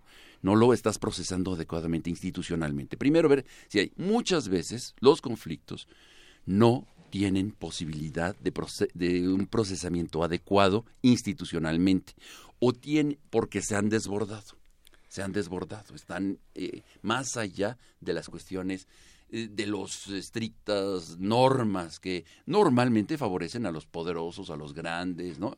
Y entonces los pequeños dicen, yo no quiero procesar mi conflicto por estos canales en donde el juez está vendido, el árbitro vendido, ¿no? En los juegos de fútbol, lo que sea, ¿no? Entonces, ¿cómo procesar estos conflictos? Construir entonces hay que construir nuevos procesadores de conflictos en otras instancias, en otros medios. O sea, no es posible. ¿Cómo? Quizá mediadores institucionales o mediadores suprainstitucionales, o sea, que estén, que sean reconocidos por las partes de alguna u otra manera. Eh, la, viejita que vive junto quizás la que pueda hablar con el vecino y no tú, para que no incrementes la violencia, simplemente. Entonces puedes dos bolsas ahí. O ¿quién puede hablar? Bueno, quizá Canadá que era nuestro aliado, capaz que China pueda, capaz que, no sé, buscar un mediador que pueda procesar o articular una negociación una mesa, construir una mesa, aunque no necesariamente sea física como tal. Las mesas se dan pendulares, ¿no? Va de un lado al otro. Entonces, los conflictos se pueden procesar. ¿Por qué? Porque los conflictos es un constructo humano. O sea, nosotros somos como humanos los que los construimos. Entonces, como humanos también podemos deconstruirlos, mm. podemos de desbaratarlos y desarticularlos. A veces son de un magnitudes como de 50 años de odio en Colombia. ¿Cómo se hace? Pues, y es muy interesante el proceso de Colombia. se le pregunta a la gente, ¿qué piensan ustedes este, de, de, la paz? ¿Quieren la paz? ¿Verdad que sí? parecía que el presidente Santos y salen diciendo que no. ¿Por qué? Porque hemos introyectado el conflicto, lo hemos normalizado, lo hemos hecho tan cercano a nosotros que unos querremos venganza, otros odiamos tanto, otros dicen ¿para qué? Si ya ganamos. ¿no? Derrotémoslos hasta sus últimas consecuencias. Hay, otra cosa interesante, Pablo Romo, que me llama mucho la atención y es, eh, a pesar de que quisieran que sí, el mecanismo o la herramienta de mediación, que es una consulta, que es un asunto de votar, es algo en lo que los ciudadanos de Colombia, así como los ciudadanos en México, así como los ciudadanos en muchos países, ya no confían. Y entonces dicen, yo ya no salgo a votar. y, así como en el Brexit, así como en Colombia, así como en nuestro país, vemos que la gente se abstiene de utilizar estas herramientas y perdemos otro canal de comunicación y gana el no por ejemplo, no solamente es mi postura. Y fíjate lo que sucedió. No me sirve este mecanismo. Estoy completamente de acuerdo, pero cuando hay voluntades realmente para generar la paz, a pesar de que el pueblo colombiano mayoritariamente vota por el no, es decir, es un absurdo radical y es decepcionante y desilusionante, digo, los que votaron, eh, reconozco también, porque los que no votaron, los que no salieron a votar, quizá tenían otra opinión, no salieron por X o por Y. Exactamente. Era una pregunta boba, ¿no? O sea, ¿verdad que quieres la paz? No. ¿Qué te parece la respuesta? Bueno, independientemente de eso, yo creo que este, cuando hay voluntad realmente de los grandes señores de la guerra para decir sí por el proceso, procesémoslo institucionalmente, dos meses después va, va, va de nuez y ya no le preguntan al pueblo. Ya no le preguntan al pueblo por el siguiente acuerdo. Y lo procesan rápidamente eh, en, en las cámaras y empiezan a implementarlo. Y empieza un, timing nuevo de desarme, etcétera. Entonces, frente al pesimismo radical que vivimos constantemente, bueno, sí hay expresiones de que por más que a veces la voluntad de las grandes mayorías puede estar equivocado. Las grandes mayorías pueden estar equivocadas. Las juventudes hitlerianas estaban, y eran las grandes mayorías, estaban equivocadas, ¿no? O sea, está, pueden estar equivocados. Entonces, a veces los, la, la disidencia de paz no violenta puede tener la razón y puede ganar, como en el caso de Colombia, por más que el pueblo y los medios de comunicación y los paramilitares y la gente que lo soportaba y el comercio de las armas y demás, pudo ganar. Otro ejemplo muy sencillo. Estamos festejando o celebrando, conmemorando, recordando Tlatelolco, el Tratado de Tlatelolco. 50 años de la erradicación de bombas nucleares en una área determinada poblada. Me parece que era una tontería hace 50 años como es ahora, igual decir no a las armas. Sin embargo, se logró. No por la voluntad de los de las industrias que venden armas, que es un super negocio, no por la voluntad misma del gran eh, Estados Unidos de ese momento, acuérdense, ni por este la voluntad de ni de Cuba ni de Rusia, hay que decirlo. Quienes se oponen más al, al, proceso que dura tres años para eh, implementar la zona de, desarmada o no, no armada, era Cuba, este, eh, Brasil y Argentina, porque tenían proyectos para generar bombas. Y sin embargo, se logra este, se logra este tratado y se logra que no haya armas ni en el Caribe ni en América Latina, armas nucleares. Es una, es una pequeña cosa, pero es, es decir, de estas pequeñas cosas construimos paz. De estas pequeñas cosas que hay que relevarlas, verlas, podemos decir, sí es posible. Sí, es posible. Que es algo eh, de lo que, bueno, me lleva a algo de lo que hablábamos fuera del aire, Pablo, Pablo Romo, que es eh, que, qué tanto es necesario estar dispuesto a renunciar para que para construir la paz. Eh, yo te hablaba de esta frase ni perdón ni olvido, ¿no? O de este caso de, de, Colombia donde tanta gente dijo yo no puedo perdonar a aquellos que yo no puedo dejar que estén libres ni que ni que no tengan porque no siento que viene acompañado de justicia. Ajá, o sea, que para que haya justicia tiene que haber necesariamente venganza. Bueno, esta es nuestra cultura patriarcal, machista, este, y, y, y, también eh, de una, digamos, de una inercia cultural que, que nos han enseñado desde desde hace muchos muchos siglos.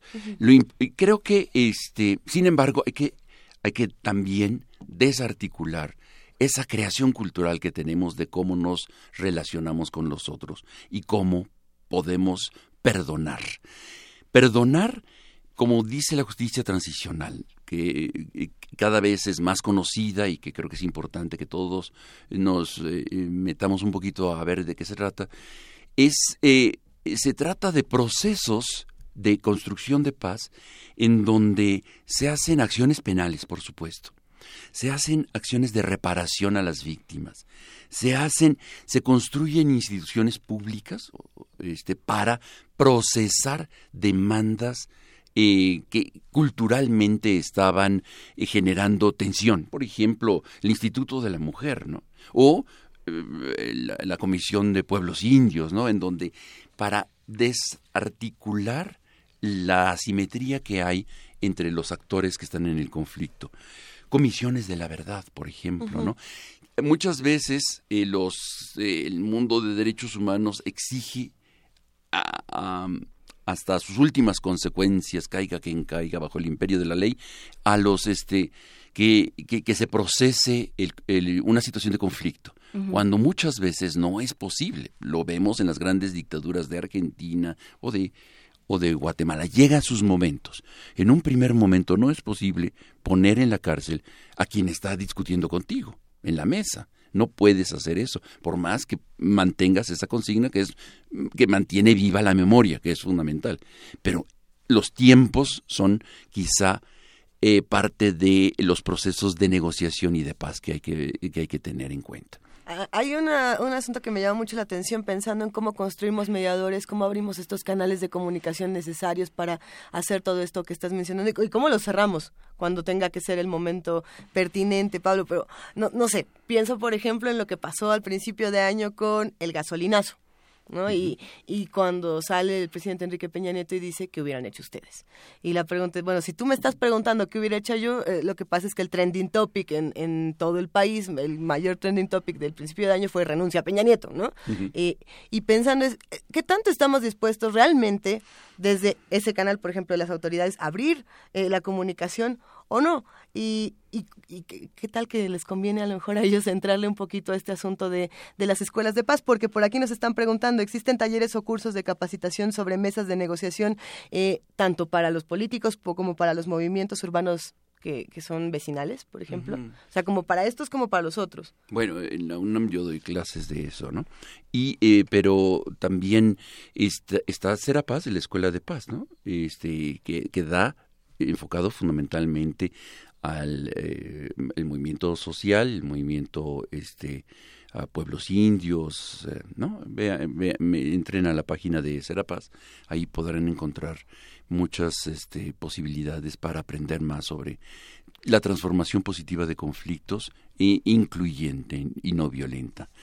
Eh, y, mm, y bueno, también está en el claustro de Sor Juana, también se dan este tipo de, en la licenciatura de Derechos Humanos y Paz. Ahí también he estado dando yo también cursos de esto.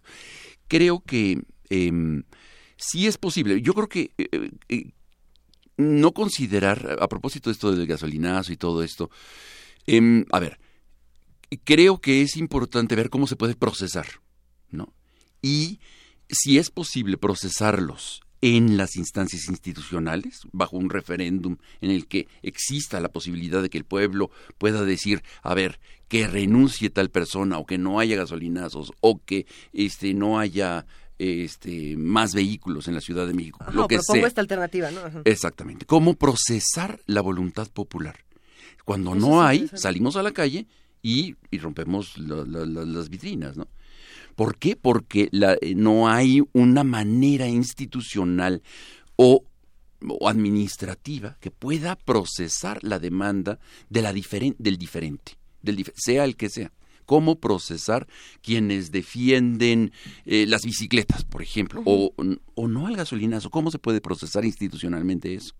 ¿Existe o no existe? Si no existe, entonces buscar instancias eh, eh, meta, eh, meta institucionales que puedan procesar eso y generar política pública para que haya algo que lo procese, ¿no? ¿Cómo ayudar a que las víctimas tengan sus derechos? Si no existe, bueno, se genera una instancia que se llama la CEAP o cómo no, porque esas expresiones, esas expresiones de, de política pública que son son victorias de sociedad civil organizada, eh, eh, van generando institucionalidad en, en- en, eh, en un país y en un mundo cada vez más necesitado de cómo dirimir dificultades novedosas novedosas, siempre novedosas. Internet, todo este mundo que no existía cuando se escribe la Constitución del 17 y, y decimos, ay, ¿por qué hay tantas reformas en la Constitución? Qué feo, debería de... Pues no, no había muy... O sea, es muy, es muy primitivo pensar que las leyes no tienen vitalidad y que no pueden modificarse. Tienen tanta vitalidad como la vitalidad que necesitamos para dirimir nuestras diferencias. Pues habrá que seguirlo platicando Se también el, tema de justicia transicional. Yo creo que sí vamos a, a tener que seguir hablando de, de solución de conflictos porque bueno sí es es un problema que nos está afectando y que nos está rebasando en muchos en muchos niveles, ¿no? Eh, eh, por supuesto hay casos muy concretos en los que han intervenido eh, diferentes instancias.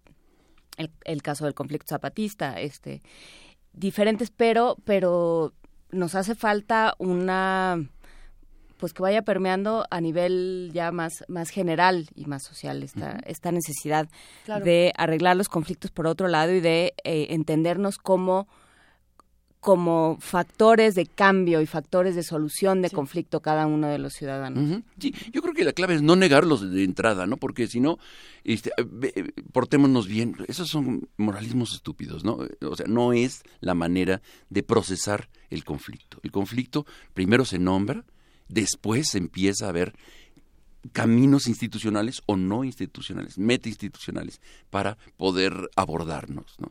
Y bueno, y ahí empiezan las técnicas. Hay muchas técnicas para cada, de acuerdo al, conflicto, es la técnica o las herramientas para aplicarlo. Cuando un país está cayéndose a pedazos, pues entonces tiene que ser muchísimo eh, mayor el alcance de la herramienta para generar un nuevo procesamiento institucional. O la basura en el elevador, pues de alguna otra manera, con avisos, con reglamentos internos, qué sé yo. ¿Qué tanto, ya, ya tenemos que despedir esta conversación, pero qué tanto nos falta? ¿Cómo, en cuántos años podremos ver eh, más o menos que esto comience a modificarse, por lo menos en nuestro país? Porque vemos que en otros países sí se ha podido este ejemplo. Ahí, bueno, hay cuestiones frente a grandes situaciones de conflictividad, grandes eh, intervenciones, ¿no? Por ejemplo, en los Balcanes, cómo eh, es necesario juzgar a los criminales, por supuesto, y los llevan a la Corte Internacional. Este, hay que, este, pero cómo se procesa el eh, reestructuración del tejido social, eso también es tema, no con mentiras, ¿no? No, no, no trabajando con las mentiras, pero sí hay manera de, de ceder un poco, como, como has dicho, ¿no? ceder un poco. Bueno, pues muchísimas gracias Pablo Romo, de, miembro del Consejo Directivo de Serapaz, profesor de Transformación Positiva de Conflictos en la Facultad de Ciencias Políticas y Sociales de la UNAM. Seguiremos platicando, gracias por estar esta mañana con nosotros. Muchísimas gracias a ti y a todo tu auditorio. Y vamos a escuchar de Gabor Sabo tres, eh, Los Tres Reyes Pescadores, o algo así. De 1968.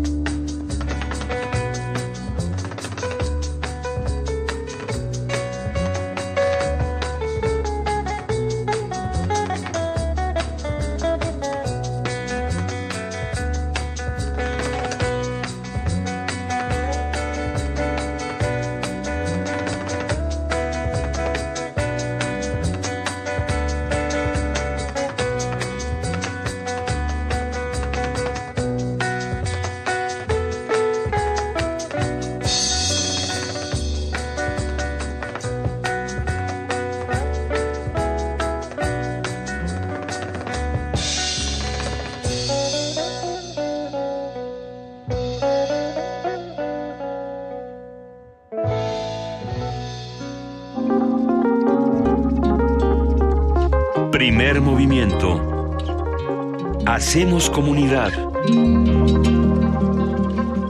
¿Se quedó usted tan entusiasmado con esta conversación que acabamos de sostener con Pablo Romo? Si quieren saber más, recuerden visitar arroba Serapaz México. Esta es la cuenta de Twitter de Serapaz donde podrán eh, conocer más información. Y nos vamos en este momento a una nota de nuestros compañeros de información de Radio UNAM. Alumnos de la Facultad de Ingeniería de la universidad participarán en el próximo 4 de octubre en el Campeonato Mundial de la Ingeniería Petrolera. ¿Saben ustedes qué es esto? Vamos a platicarlo con nuestro compañero Jorge Díaz. Estudiantes de la Facultad de Ingeniería de la UNAM ganaron la Copa Norteamericana de Ingeniería Petrolera Petro Bowl 2017.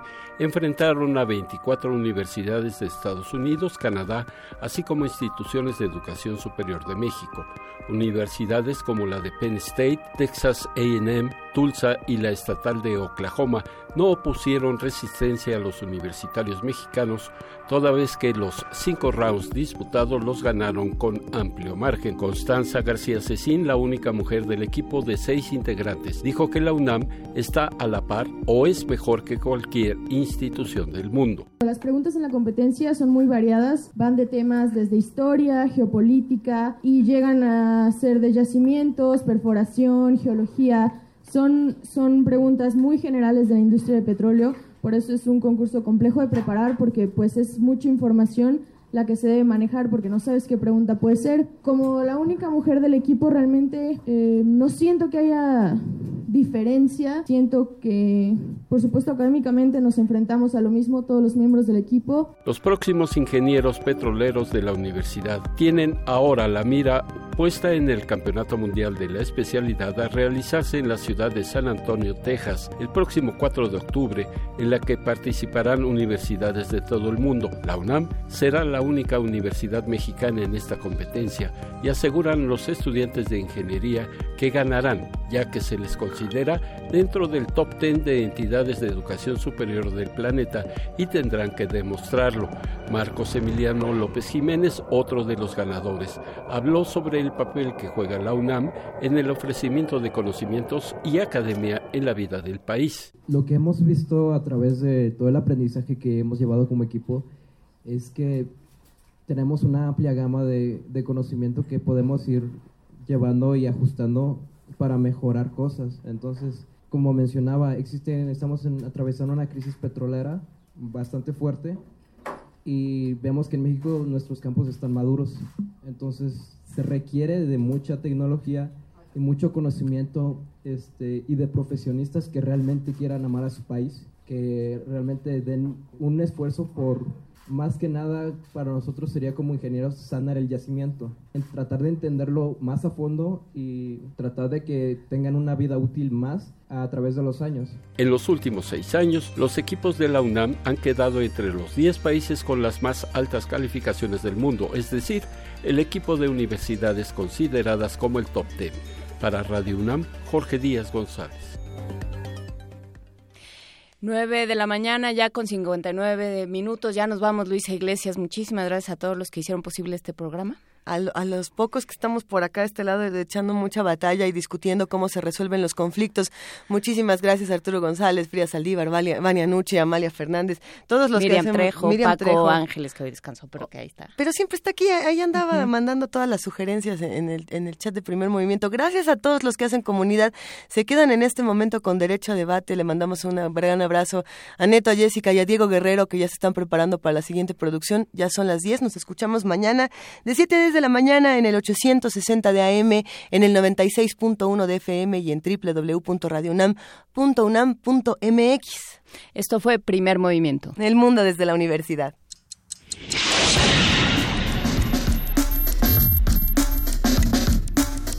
Radio UNAM presentó Primer Movimiento. El mundo desde la universidad.